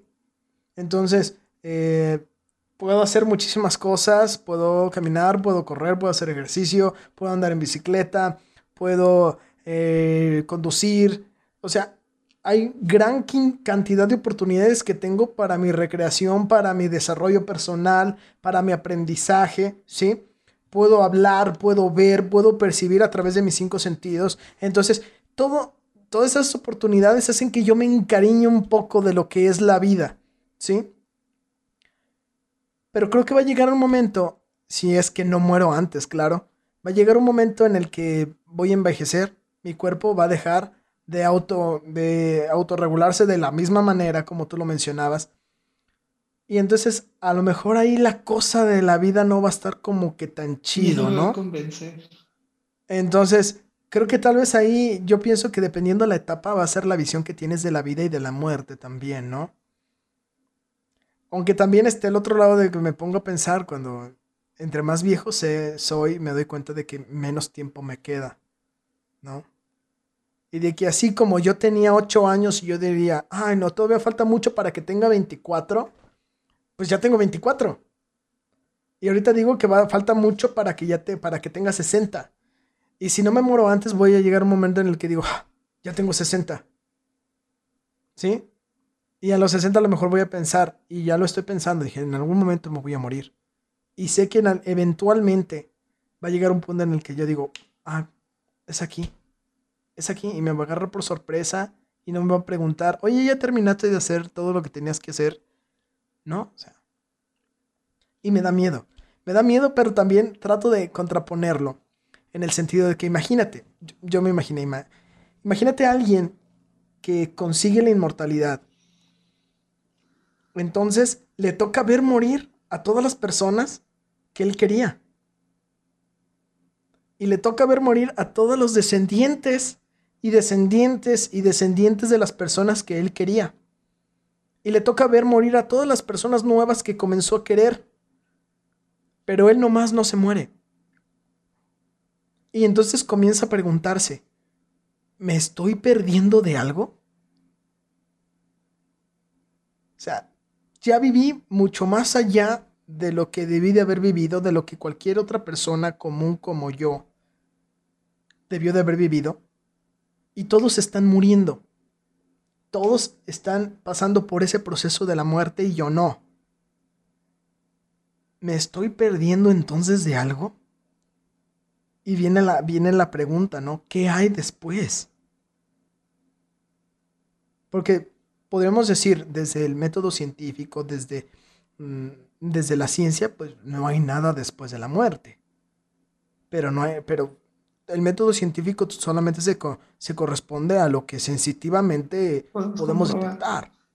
Exactamente. O sea, no, no podemos referir con certeza lo, que haya algo que más allá de lo que nosotros podemos percibir por, con cualquiera de nuestros sentidos pero no amerita que no lo haya, ¿no? Pero está bien, entonces, no sé. Imagínate, ah, ¿ubicas el concepto del cielo católico? Sí, sí, claro. O sea, yo quiero que te imagines a un chingo de gente con sus batitas blancas, con sus alitas, que van a tener que dedicarse durante toda la eternidad a contemplar el magnífico y maravilloso rostro de su Dios. Sí, o sea. O sea, ¿tienes novia? Pero. Sí. Te apuesto que en más de una ocasión, en una puñeta húmeda, has dicho, ay, me le voy a quedar viendo, ay, qué bonita está. pero nadie puede aguantar más de media hora haciendo eso. Te hartas o otra persona hace, pero tú mismo te hartas, te cansas y es algo que te gusta, ¿sí? Ahora imagínate si yo te digo que a partir de hoy y hasta el final de los tiempos te vas a dedicar a sentarte y contemplar a una persona. No, no, no, pero fíjate, ese es en el mejor de los casos. Por ejemplo, porque lo peor de que exista el cielo católico es que, por ende, y por añadidura también existe el infierno. Ahí es donde vamos a ir. O sea, entonces ahí es la cuestión, o sea, hay algo peor todavía, ¿no? O sea, es como, o sea, es como, tú le tienes miedo, por ejemplo, tú le tienes miedo al dolor que se siente al momento de morir, ¿no? Entonces, si, si nos vamos por el lado de, esta, de la visión del, del cielo católico, por ende también hay un infierno. Entonces, el infierno se nos extiende como un dolor infinito. Imagínate que, tú le, que tú, a ti te da miedo morirte por el dolor que se pueda llegar a sentir. Pero imagínate que ese dolor se extienda para toda la eternidad. Pero velo de esta forma, o sea, hay una cosa que es peor que tener algo que hacer. ¿Y sabes cuál es? ¿Cuál? No tener nada que hacer. ¿Te ha pasado que llegas a tu trabajo y absolutamente tienes resueltos todos los problemas, no hay clientes y no hay nada que hacer? Sí, me ha pasado. Las horas se vuelven eternas. Volteas a ver el reloj y en serio quieres preguntarle por qué chingados no quiere avanzar. ¿Sí? Y, te pones a, buscar cualquier pretexto mínimo para hacer cualquier mínima cosa porque ya, hay que, hay que hacer algo que... Sí, sí. Entonces imagínate estar estar toda una eternidad estático, ¿no? y de la otra forma, o sea, Pero, mínimo te va, ahorita me duele aquí, ahorita me duele acá, ahora me toca picada de culo. Sí, hay variedad. no, es que, es que sí, eh, pero bueno. Por eso los, um, no estoy seguro de qué religión sean, pero creo que sí son los budistas, que deben el samsara. Sí. Bueno, pero no es una religión el budismo. Es una filosofía, de vida. Pero bueno, pero, pero creen. Es que estaba a punto de decir el, hinduismo, pero no estoy seguro de si con ellos también se llama samsara. Entonces me acordé que con los budistas sí es la rueda del samsara y dije, ah, ok, vamos a hablar de budistas. Pero o sea, ellos por, e, por eso creen la reencarnación, ¿sí? Dicen, ah, ok, fuiste bueno, pasa y coma. Fuiste malo, pase y coma. ¿Sí? pero, pero, pero, ¿cómo? O sea, ¿fuiste bueno, entonces te toca una mejor vida? ¿O simplemente te toca igual el mismo plato? Es una cuestión aleatoria. Ahí te va, no estoy completamente seguro. Según yo, una disculpa si me equivoco, ahí me corrigen después. Para los hindús, la reencarnación es relativamente voluntaria. ¿Sí? Cuando tú te mueres, tú llegas a esa parte en la que te dicen, ah, ok, vele, alcanzaste a reunir tanta energía kármica positiva. Entonces te puedes convertir tú en un algo, no recuerdo si era un, para mí, yo siempre cuando lo explico digo que te conviertes en, en una galaxia, ¿sí? Te conviertes en una galaxia alrededor de la cual orbitan las personas que tuvieron menos energía kármica positiva, ¿sí? Y tú te alimentas de ellos ahí en ese espacio eterno infinito. Cuando a ellos se les acaba su energía, pues ahora sí se evanecen, quedan vueltos nada, ¿sí? ya no pueden regresar. Pero tú como eres una galaxia, siempre vas a seguir atrayendo a los otros de los que te vas a alimentar. ¿Sí? Entonces, cuando, eh, cuando ya te morís y estás en ese punto de decidir si te quieres intentar convertir, bueno, si vas a ver si tienes suficientes puntos del Infonavit kármico para ver si te vuelves galaxia, te dicen, ¿sabes qué? Yo como que le tanteo que con estos puntos del Infonavit no vas a alcanzar. ¿Quieres? Puedes tener otra oportunidad y con esta nueva vuelta juntar suficientes puntos para ver si ahora sí eres galaxia. ¿Sí? Ajá. Y entonces pues tú sigues repitiendo y repitiendo y repitiendo y repitiendo y repitiendo hasta que ya no vas a ser comida de otras galaxias. ¿Sí? Y con los budistas, a lo que tengo entendido, no es voluntario. Si tú no logras iluminarte, si tú no logras salir del agujero, vas a tener que regresar. Pero entonces es cuando me acuerdo que el, se supone que el Dalai Lama es la reencarnación del Buda, ¿sí? De Dartha Gautama. Entonces, si el Buda, que es el iluminado, no se pudo librar de la reencarnación, ¿qué será ahora de los demás que somos simples mortales que no meditamos abajo de un árbol hasta morir de inanición? Sí, exacto. Bueno, pero volviendo, volviendo a esto que dices, de, de esto de que te reencarnas en una galaxia que se alimenta de lo que gravita alrededor de ella. Sí, son personitas. volvemos a lo mismo. ¿Qué tan aburrido de ser simplemente vivir estático alimentándote de lo que se mueve alrededor tuyo? ¿O lo usaste como metáfora? No, no, bueno, ellos tienen, tienen un nombre. No sé qué chingado sea, pero la explicación. O sea, pero bueno, lo, lo utilizaste. Ajá. Eh, no, o sea, literalmente la explicación es te conviertes en un, en un algo, ya sea satélite o que atrae los satélites, ¿sí? Si eres el que atrae los satélites, tú ya eres inmortal, ¿sí? Tú sí te vas a alimentar del o sea, Tú ya te la rifaste. Ya. Tú ya la chingaste. Y el otro güey, el que es satélite, como no alcanzó a tener los suficientes puntos buenos del Infonavit, entonces a él le va a tocar pues, servir de soporte para tu casa.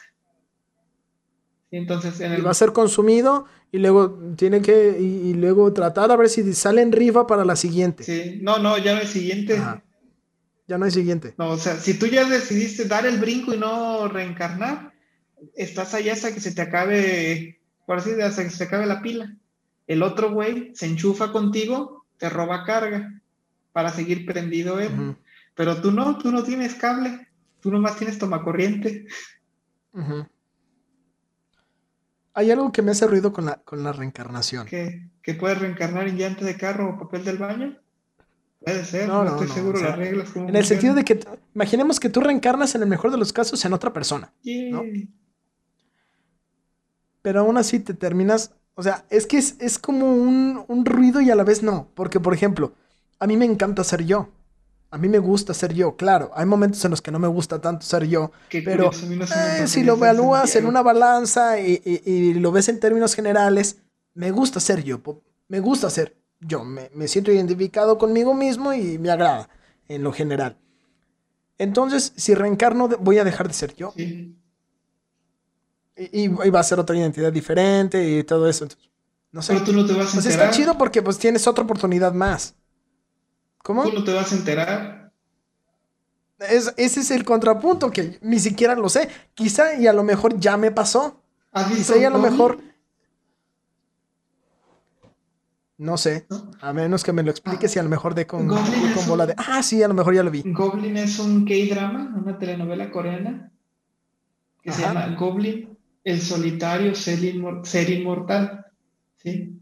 Es un. Me suena poquito. Es un, no sé si era coronel, teniente, capitán de un ejército coreano, el cual cuando regresa, el pueblo quería tanto a ese capitán, ¿sí?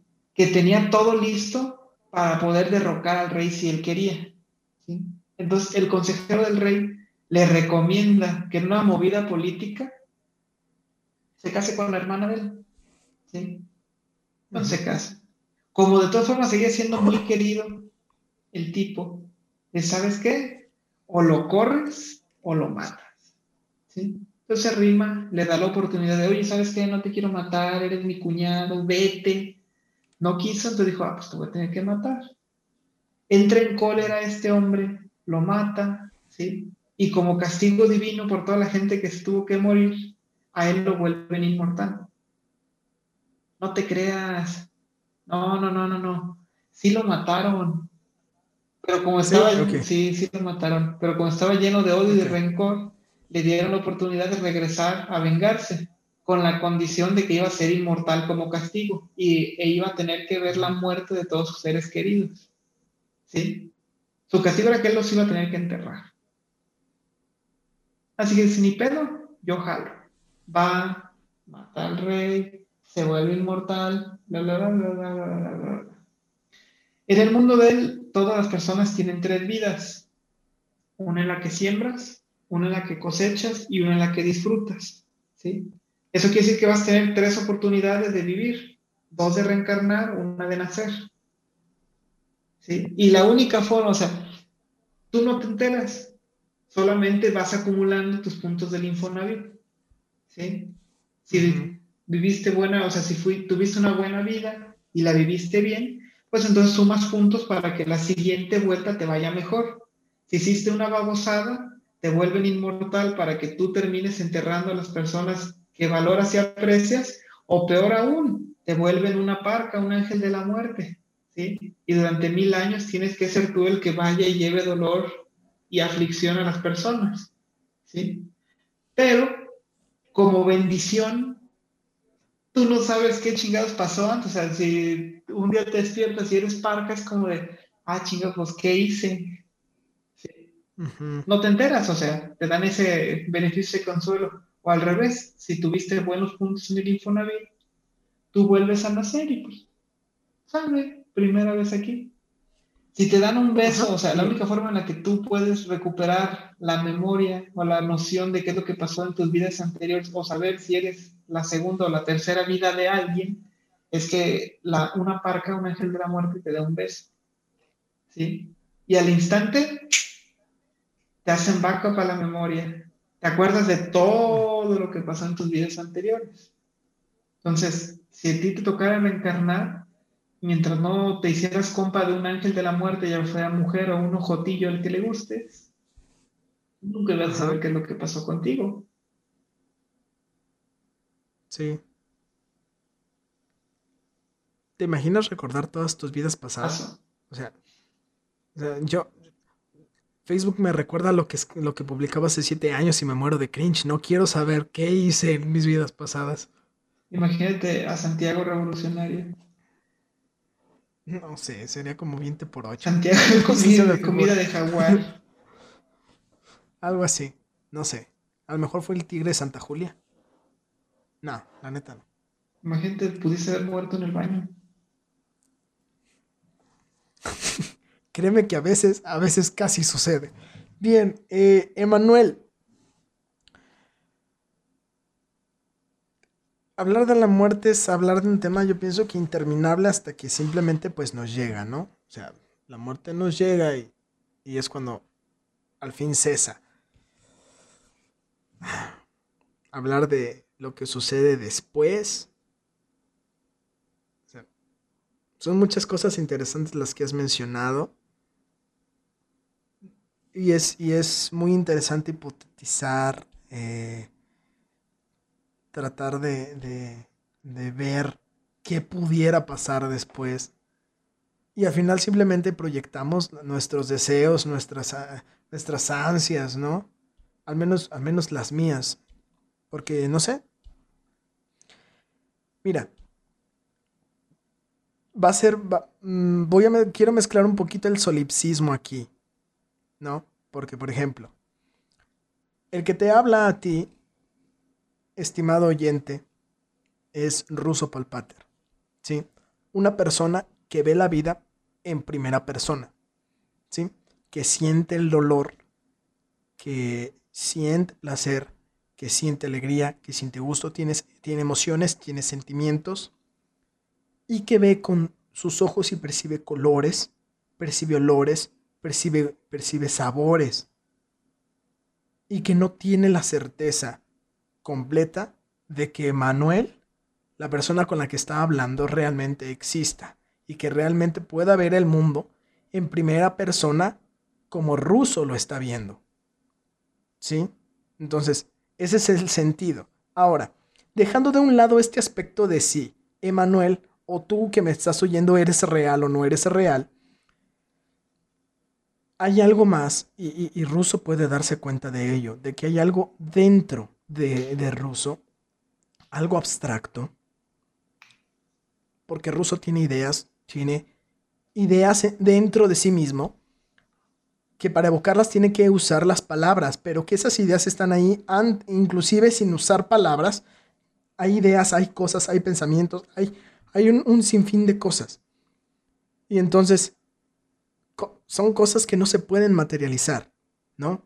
Y lo que más me cuesta trabajo es saber que quizá algún día todo eso, todo eso que tiene un significado personal, se va a terminar. Y, que creo, y creo que es lo que más me genera conflicto. ¿Sí? Porque me imagino, claro, claro, me imagino, me imagino muriendo biológicamente y que todo este cuerpo deje de funcionar. Pero entonces me, me, digo a mí mismo, ¿qué pasa con todo eso abstracto que había en mí? Que a final de cuentas me hacía ser quien yo soy, independientemente del cuerpo físico que estoy habitando, ¿no? Si no existe, entonces no puedo decir que estoy habitando un cuerpo físico.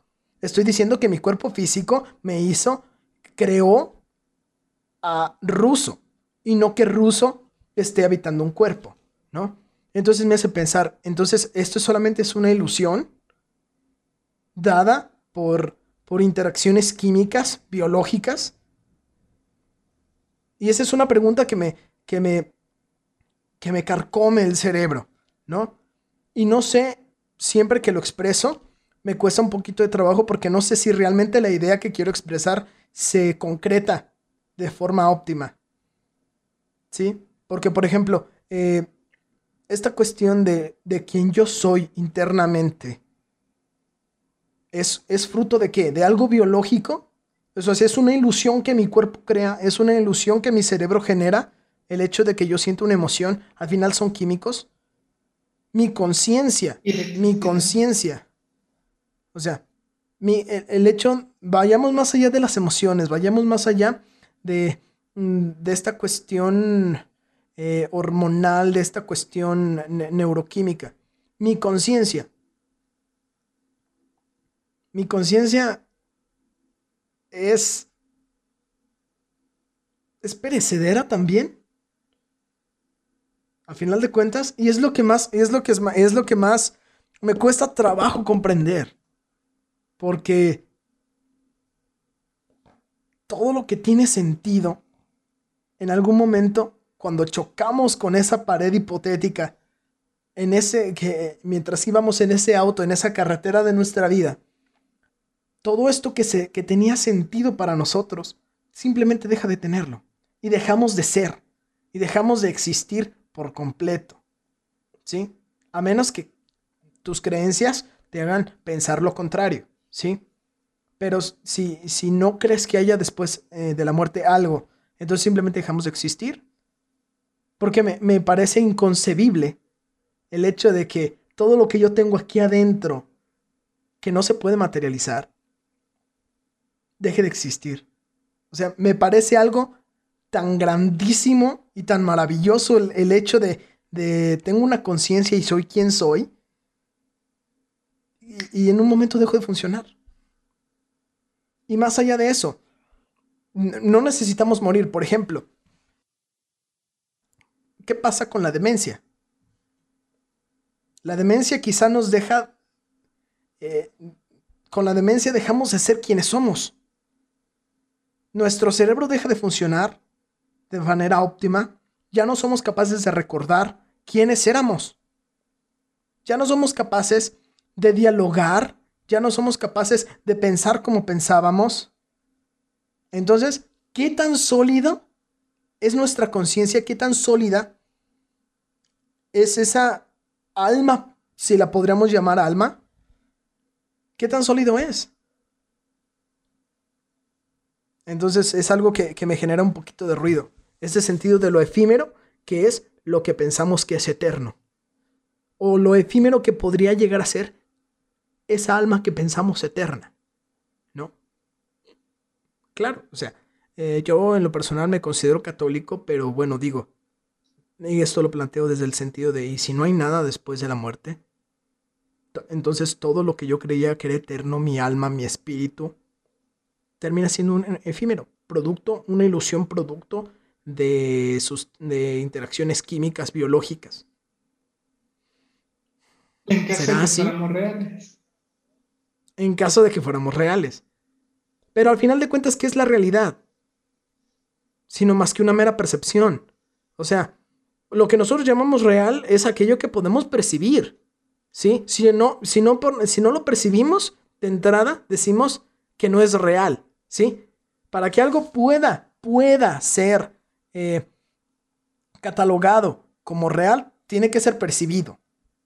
¿sí? Ya si es percibido, entonces, ah, bueno, ya, ya nos ponemos en, en esta vertiente de ver, bueno, entonces realmente es real o es una ilusión, una alucinación, etcétera, ¿no? Pero por ejemplo, o sea, o sea, ¿sí? es que todo es tan efímero y si nos vamos a eso, el hecho de percibir, ¿qué es percibir? ¿El hecho de percibir es algo, es real? Es una cuestión compleja, mm. no sé. Creo que tú lo sabrías explicar mejor y creo que tú lo, pudieras, lo podrías eh, profundizar de mejor manera. Ahí te va, a En sí, podemos denominar real todo aquello que puede tener un correlato sensitivo. ¿Sí? Ajá. Al mismo tiempo, entre comillas, podemos decir que es real todo aquello que puede tener una representación abstracta, aunque no sea sensitiva. ¿Tú consideras que los números son reales? Mm, son abstractos. Son abstractos, pero aún así son reales. Sí, sí, sí. Sí, o sea, nunca vamos a ver un 1, un 2, un 7 salvajes ahí creciendo con sus patitas, pero están ahí como concepto, ¿sí? La libertad es real. Concepto, nada más. ¿La qué, perdón? La libertad.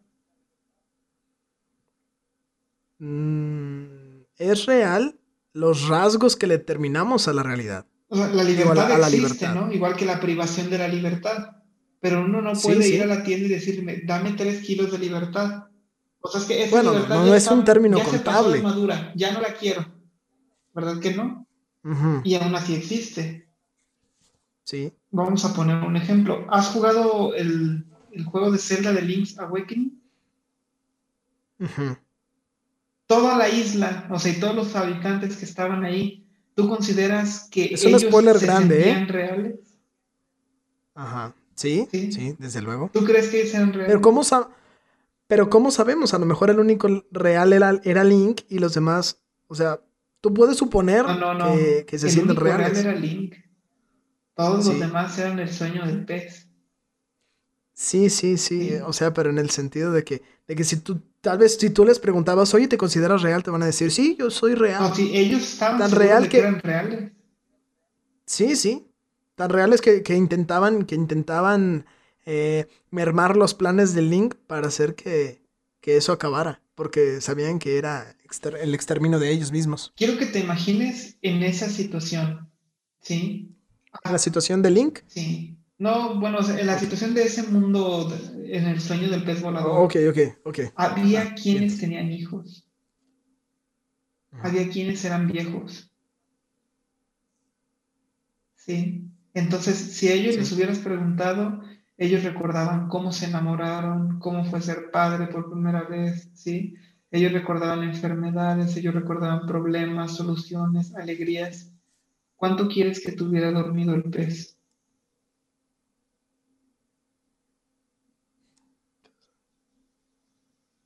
Vamos a aventárnosla bien, bien perfecta. El pez tenía ocho horas dormido. Sí. ¿En ocho horas tú crees que alguien alcance a tener hijos? ¿A envejecer? No. Por generación espontánea, por las, por las reglas de ese mismo mundo, ellos aparecieron así. ¿sí? Y ellos sentían y sabían y estaban completamente seguros de que habían vivido toda una vida. Porque dentro de ese sueño ellos eran reales. Y cuando el sueño se terminó, por más reales que ellos se sintieran, se percibieran, se pudieran significar, ya no lo eran. Su realidad era real solo en su realidad, no en las otras. Tú imagínate que en este momento esto que estamos haciendo, esto que estamos viviendo, esto que estamos sintiendo, no fuera más que el sueño o el delirio de otra persona. ¿Sí? que fuéramos solamente una ficción escrita en un pedazo de papel, que fuéramos un pequeño fragmento que ni siquiera está en la toma principal de la telenovela, ¿sí? que fuéramos esa conversación que resume a alguien más en la película y que una vez que se termine de reproducir esa película, dejemos de existir. ¿Sí? la persona despierte, se acabe el presupuesto, cancelen la serie, se den cuenta de que esa escena ni siquiera se necesitaba proyectar. Sí, sí, pero estamos hablando. Es que volvemos a lo mismo, estamos hablando de conciencias. No. ¿Sí? Por ejemplo. O sea, no, es que en el sentido de que, de que, por ejemplo, tú puedes, tú puedes imaginar algo, tú puedes soñar algo, y ese algo puede aparentar conciencia, pero no necesariamente implica que sea consciente. ¿Sabes? No. Para empezar, por ejemplo, tú sueñas, tú sueñas en los términos de tu realidad. Tú eres incapaz de soñar algo que no hayas visto antes. No, pero sí. ¿Cómo? Por ejemplo, ¿cuál sería la representación de Cthulhu? La representación que tú le quieres dar. ¿Has visto un Pero Cthulhu? parte de cosas. He visto la representación que No, hacen de Cthulhu. no. Pero tú has visto un Cthulhu, ¿No? ¿no? Entonces, ¿cómo sabes cómo se ve un Cthulhu? Porque alguien más lo ha representado y, su- y surgió de su imaginario. De un Cthulhu es diferente a las otras.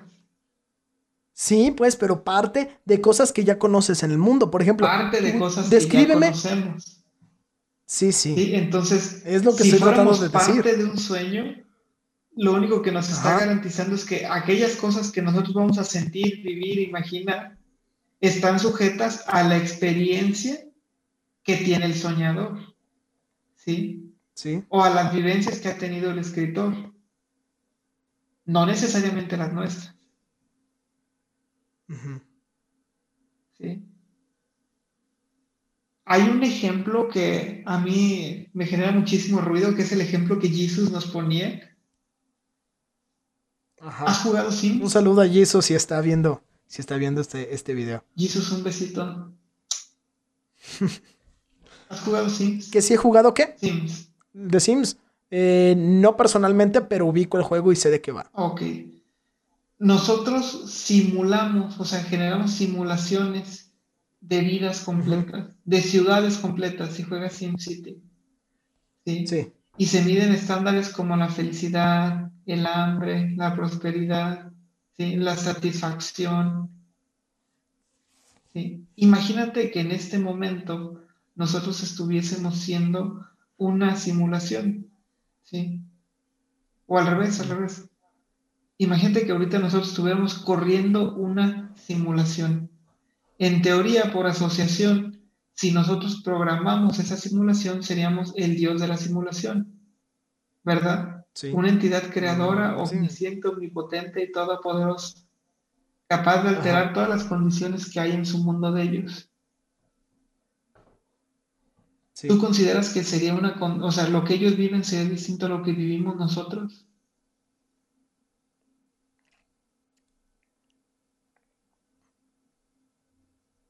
Ahora, aprovechando Sí, el ruido, no, nosotros no. ya programamos la simulación, ya la empezamos y nos aburre y nos vamos a hacer otra cosa y la dejamos corriendo.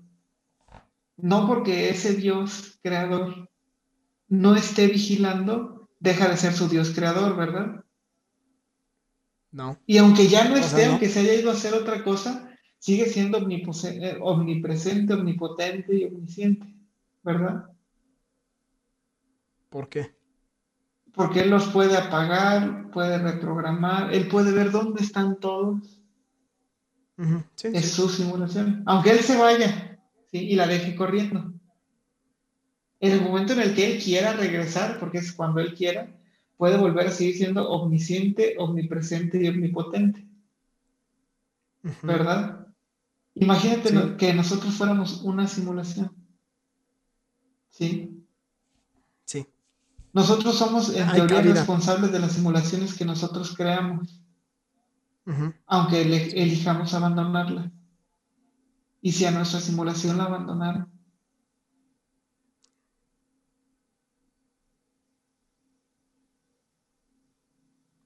Pero bueno, tú. Bueno, no sé. Pero, o sea, tú dejas, tú dejas una partida, tú dejas una simulación y la simulación se queda estática y tú regresas nuevamente y todo parte desde el punto en el que lo dejaste. pero si es juego en línea,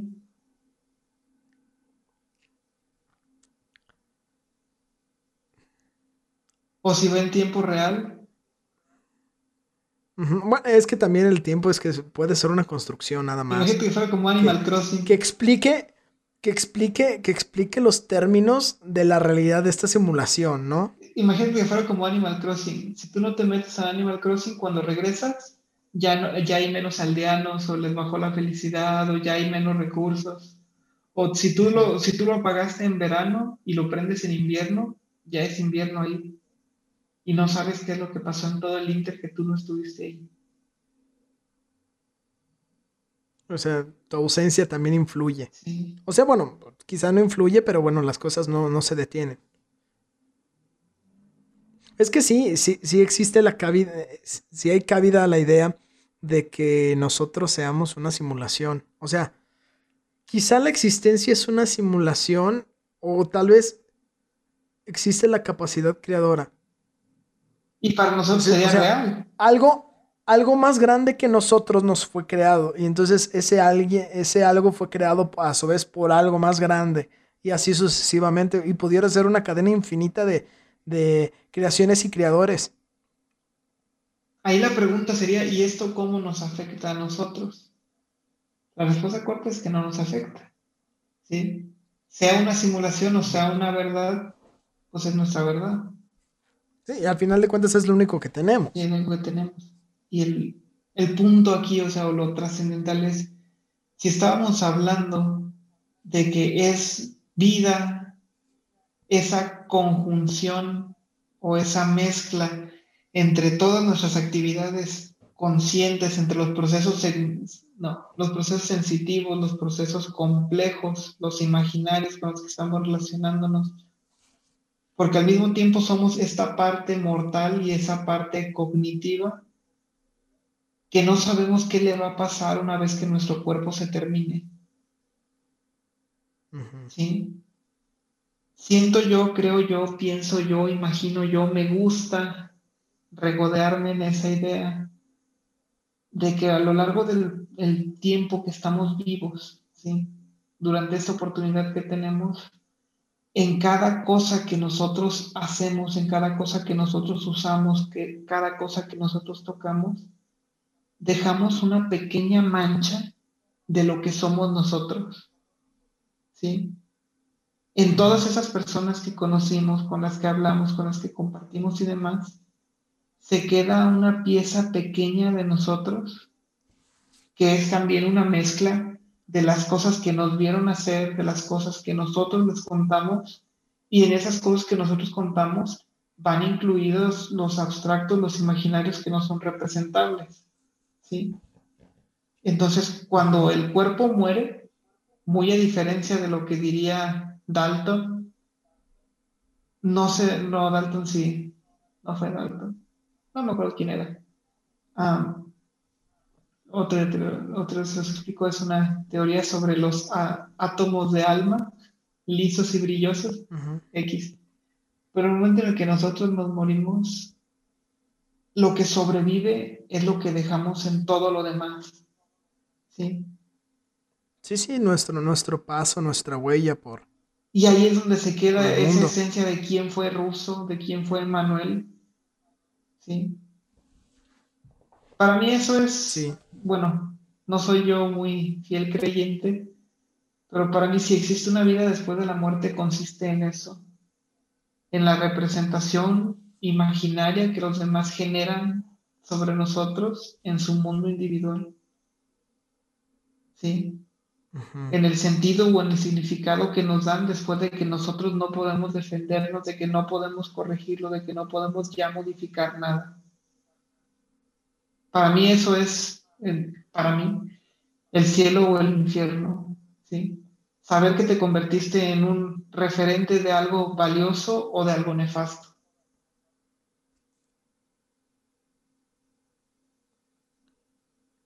Yo considero que, que de igual forma, o sea, nunca eres algo 100% nefasto, ¿sabes? Porque independientemente vas a, vas a tener algo menos, algún lazo significativo en tu vida. Y en el momento en el que tú mueres, va a haber al menos una persona que te va a recordar de forma positiva. ¿sí?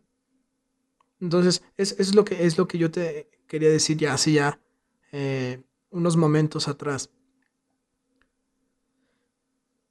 Yo pienso que no hay, no hay vidas que no hayan valido la pena haber sido vividas. ¿Sabes? Porque independientemente de que a lo mejor tú no, nunca trataste, nunca hiciste por, por hacer algo valioso socialmente, pero no quiere decir como que no, no trascendiste en nadie, no fuiste significativo para nadie. ¿No? Entonces, creo que siempre dejamos una huella al, al final positiva en alguien, en alguien que nos quiera, en alguien que nos quiso y que nos va a recordar con dolor, pero también con alegría. Y, a lo que me lleva a, un último punto que quiero tratar contigo. Eh, es inevitable, sin duda alguna, el hecho, el, hecho de morir. Es algo que no vamos a poder eh, eh, evadir, al menos no durante mucho tiempo, porque es otra cosa que quería tocar, por ejemplo, la medicina. ¿Qué tanto salva la vida o qué tanto pospone la muerte? ¿No? Porque, por ejemplo, si no fuera por la medicina, tú y yo no estaremos manteniendo esta conversación seguramente yo ya me hubiera muerto de asma y tú a lo mejor te hubieras muerto de alguna otra cosa, ¿no? Entonces, ¿qué tanto la medicina salva nuestra vida o qué tanto está únicamente posponiendo nuestra muerte?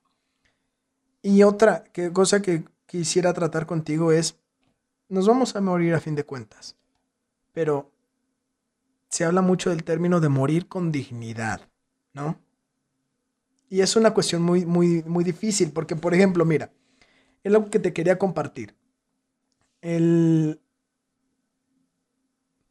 Tú sabes que, un duelo es un proceso que se lleva a cabo cuando sufrimos una, una pérdida. Entonces, si sufrimos una pérdida de algo a lo que nosotros teníamos apego, entonces entramos en un proceso, en un proceso de duelo. Y entonces, por ende, tú también sabrás que hay duelos anticipados. ¿sí? Eh, hay duelos que empezamos a sufrir aun cuando la pérdida no se ha dado, pero que sabemos que la pérdida se avecina, entonces se nos genera, se nos genera un duelo. Entonces, algo que yo considero es que, y de lo que me gustaría hablar es sobre el duelo que nos genera nuestra propia muerte, ¿sí? Toda esta etapa de y, puede llegar a presentar todas esas etapas, ¿no?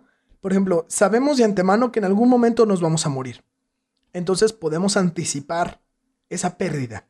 Esa pérdida de lo que conocemos, de lo que somos, de lo que hemos logrado, de las personas que hemos conocido y sabemos que un día se va a acabar y nos puede generar cierto, cierto duelo. Por ejemplo, ¿experimentamos negación? Sí, experimentamos negación.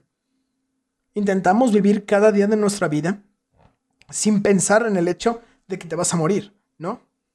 Y, quisiéramos, al menos es mi caso, y sé que no todos van a compartir mi perspectiva, pero al menos en mi caso, yo quisiera que no fuera cierto. Pero lo es. Entonces experimentamos negación.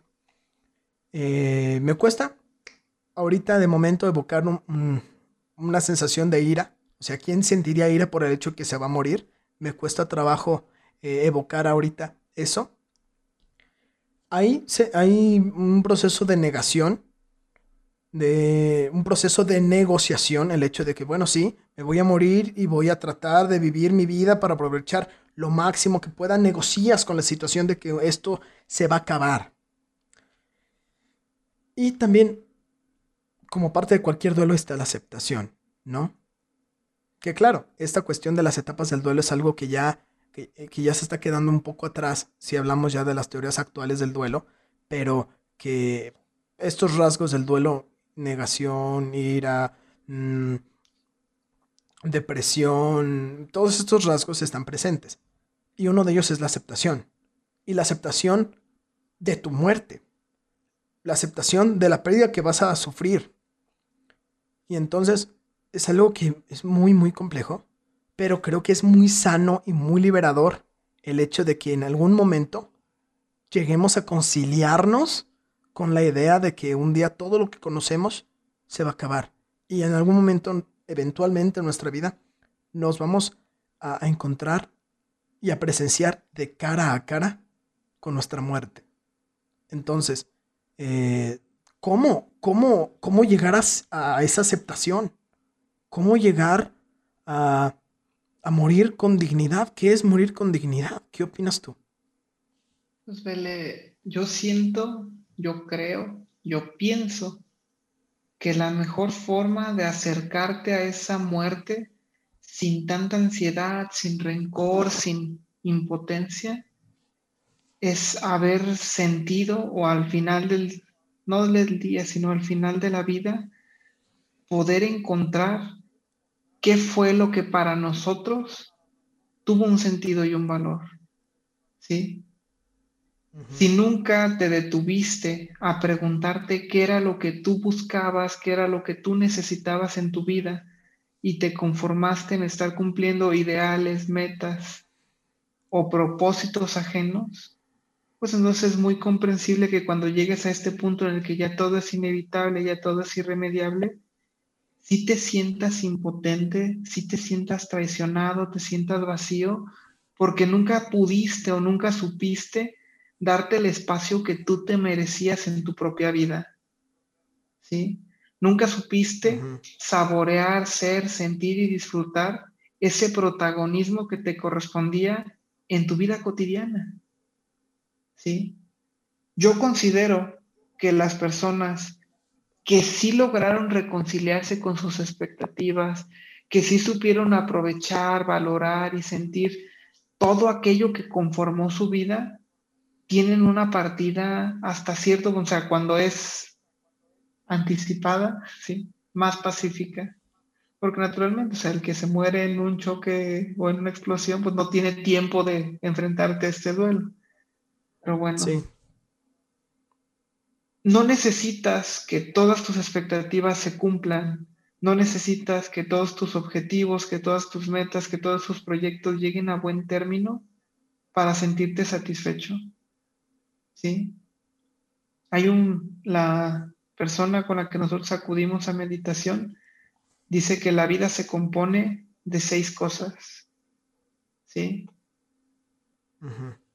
Como da meditación es meditación, orden, limpieza, pendientes, no, meditación, orden, limpieza, agradecimiento pendientes y proyectos.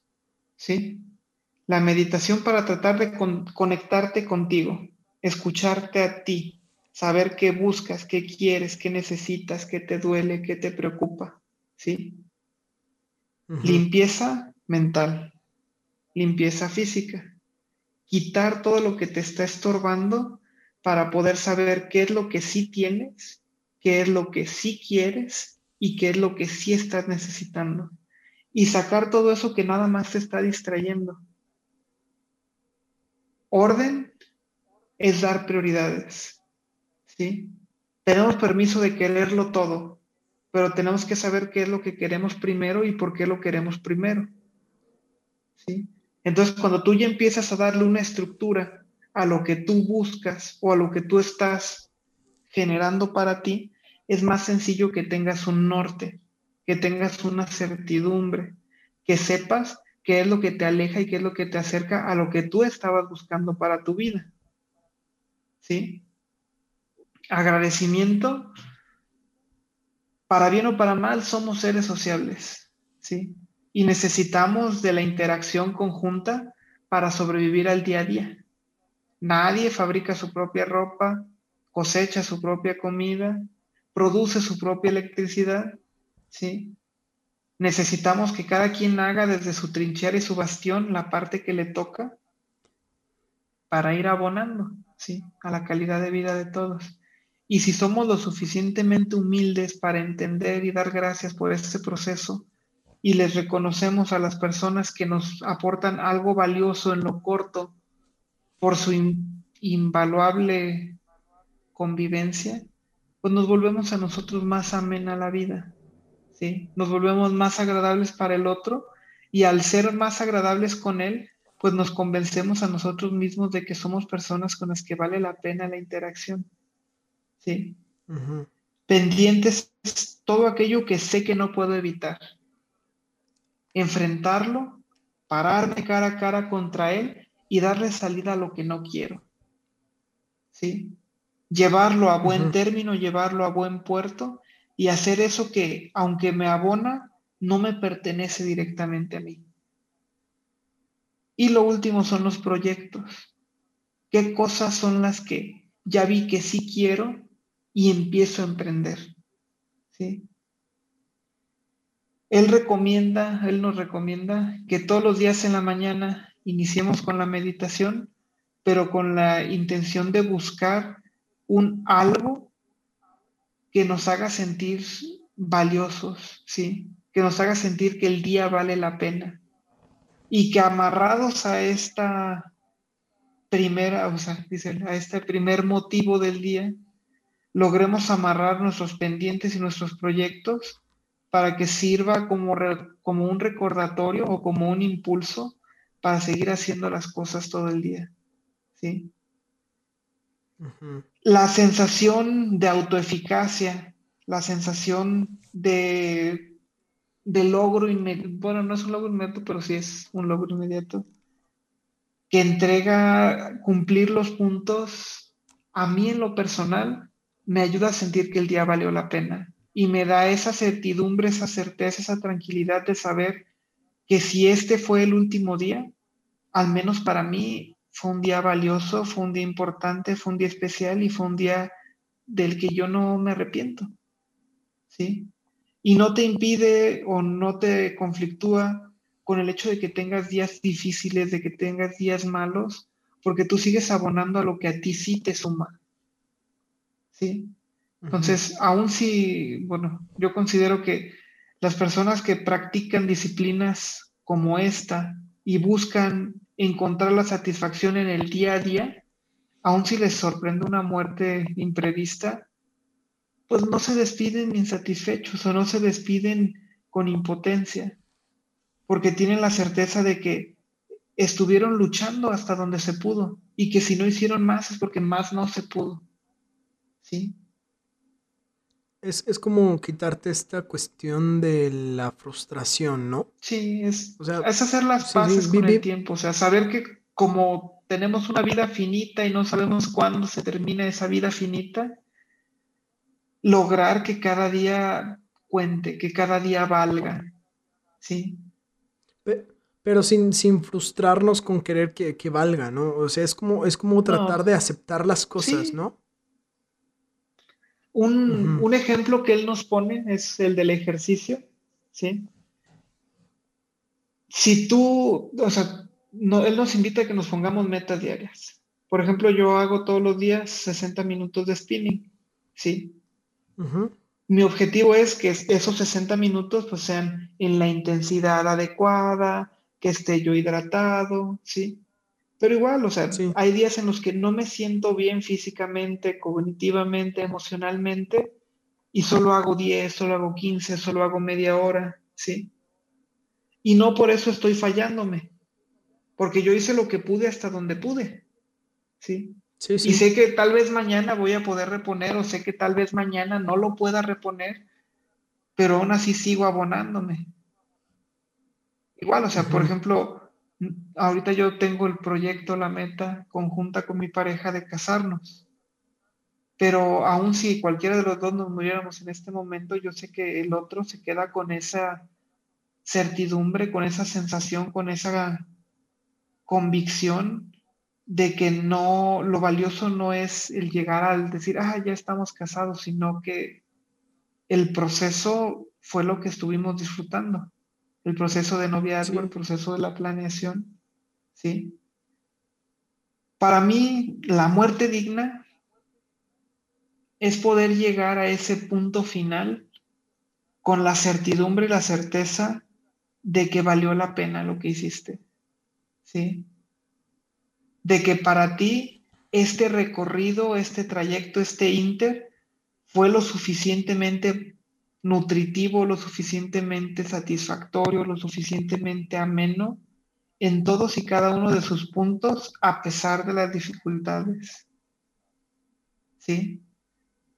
no es fácil, bueno, es muy fácil decirlo desde la salud, desde la no necesidad, porque no me imagino cómo se tiene que sentir una persona en una situación de perenne carencia, ¿sí? No sé cómo se siente morir teniendo hambre, no sé cómo se siente morir teniendo enfermedad, ¿sí? No sé cómo es morir en un país en guerra.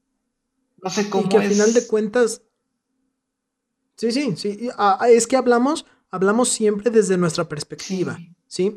Y al final de cuentas nuestras palabras, nuestra experiencia, nuestras opiniones y todo lo que compartimos, por ejemplo, en este podcast y todo lo que hemos estado hablando, no es que nos cierren una burbuja o no es que no estemos enterados quizá de la realidad que pasa.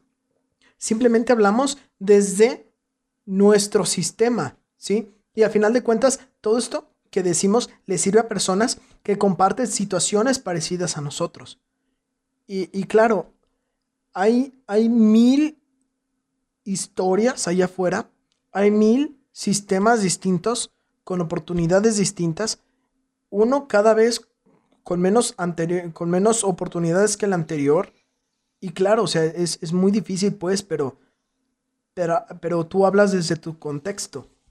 Y, creo que sí es muy, muy importante este, este, este aspecto de sentirte bien contigo mismo, que a final de cuentas a ti mismo es a quien te tienes. Sí, o sea, es, la única persona con la que vas a estar hasta el final. Sí, y al final, o sea, no, no es por subestimar, no es por subestimar las condiciones ¿sí? de, en las que vives, pero por ejemplo, siempre hay cosas con las que puedes empatizar un poquito.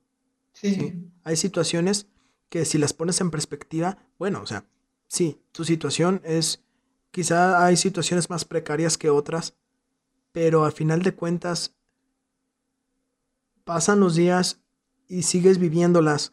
Entonces tienes que tratar de vivirlas de la manera más saludable para ti, ¿sí? Porque la vida, no hay vida más mala que aquella que se vive con frustración. Puedes tener mil, mil cosas, puedes poseer, puedes tener mil comodidades, pero si tú no las percibes con agradecimiento, no van a significar nada para ti. Y vas a vivir frustrado aún por lo que no tienes cuando lo tengas casi todo. Pues eh, yo en lo personal, Emanuel, te agradezco por haber platicado conmigo el, día de hoy. Eh, lamentablemente por cuestión de tiempo creo que, creo que hay que parar hasta, creo que hay que parar aquí y quería hablar sobre esta cuestión de la, de la muerte digna. Y creo que al final de cuentas, pues sí, es una cuestión de aceptación y de agradecimiento con la vida y, con la oportunidad de, esto, de, vivir este inter, ¿no? Y la importancia de, de estar presentes, de ser presentes cada, cada día que vivimos, porque la vida es como un libro al que no le puedes, no puedes regresar las páginas hacia atrás. ¿no? la vida es como una canción que, a la cual no, le puedes, no la puedes rebobinar para escucharlo otra vez. Entonces, ¿qué tanta atención le estamos poniendo a esa canción? ¿No? Por ejemplo, el presente dura un chasquido. Y ese chasquido que acabo de dar ya es pasado porque ya me tengo que referir a él en tiempo pasado. Ya pasó. ¿Sí?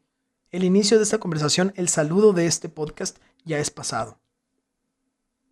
Entonces, ¿qué tanto dura este presente? Nada. Por tanto, yo pienso que, que lo importante de vivir aquí en, en el aquí y en el ahora.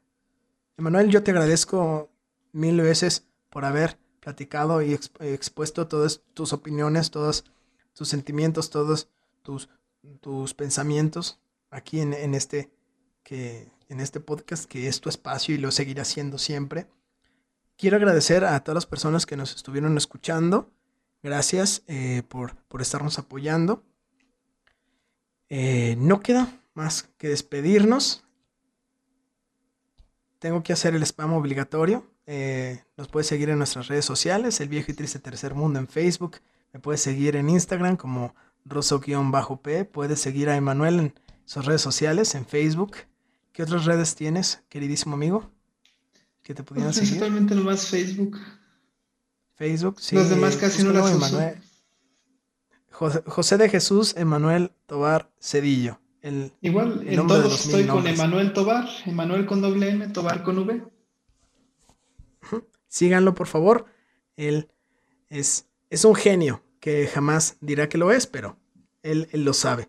Muy bien, eh, damas y caballeros, gracias por, por estar, estar con, por haber estado con nosotros. Esto fue el viejo y triste tercer mundo. Mi nombre fue, es y será Ruso Palpater. Nos vemos en el próximo episodio. Chao.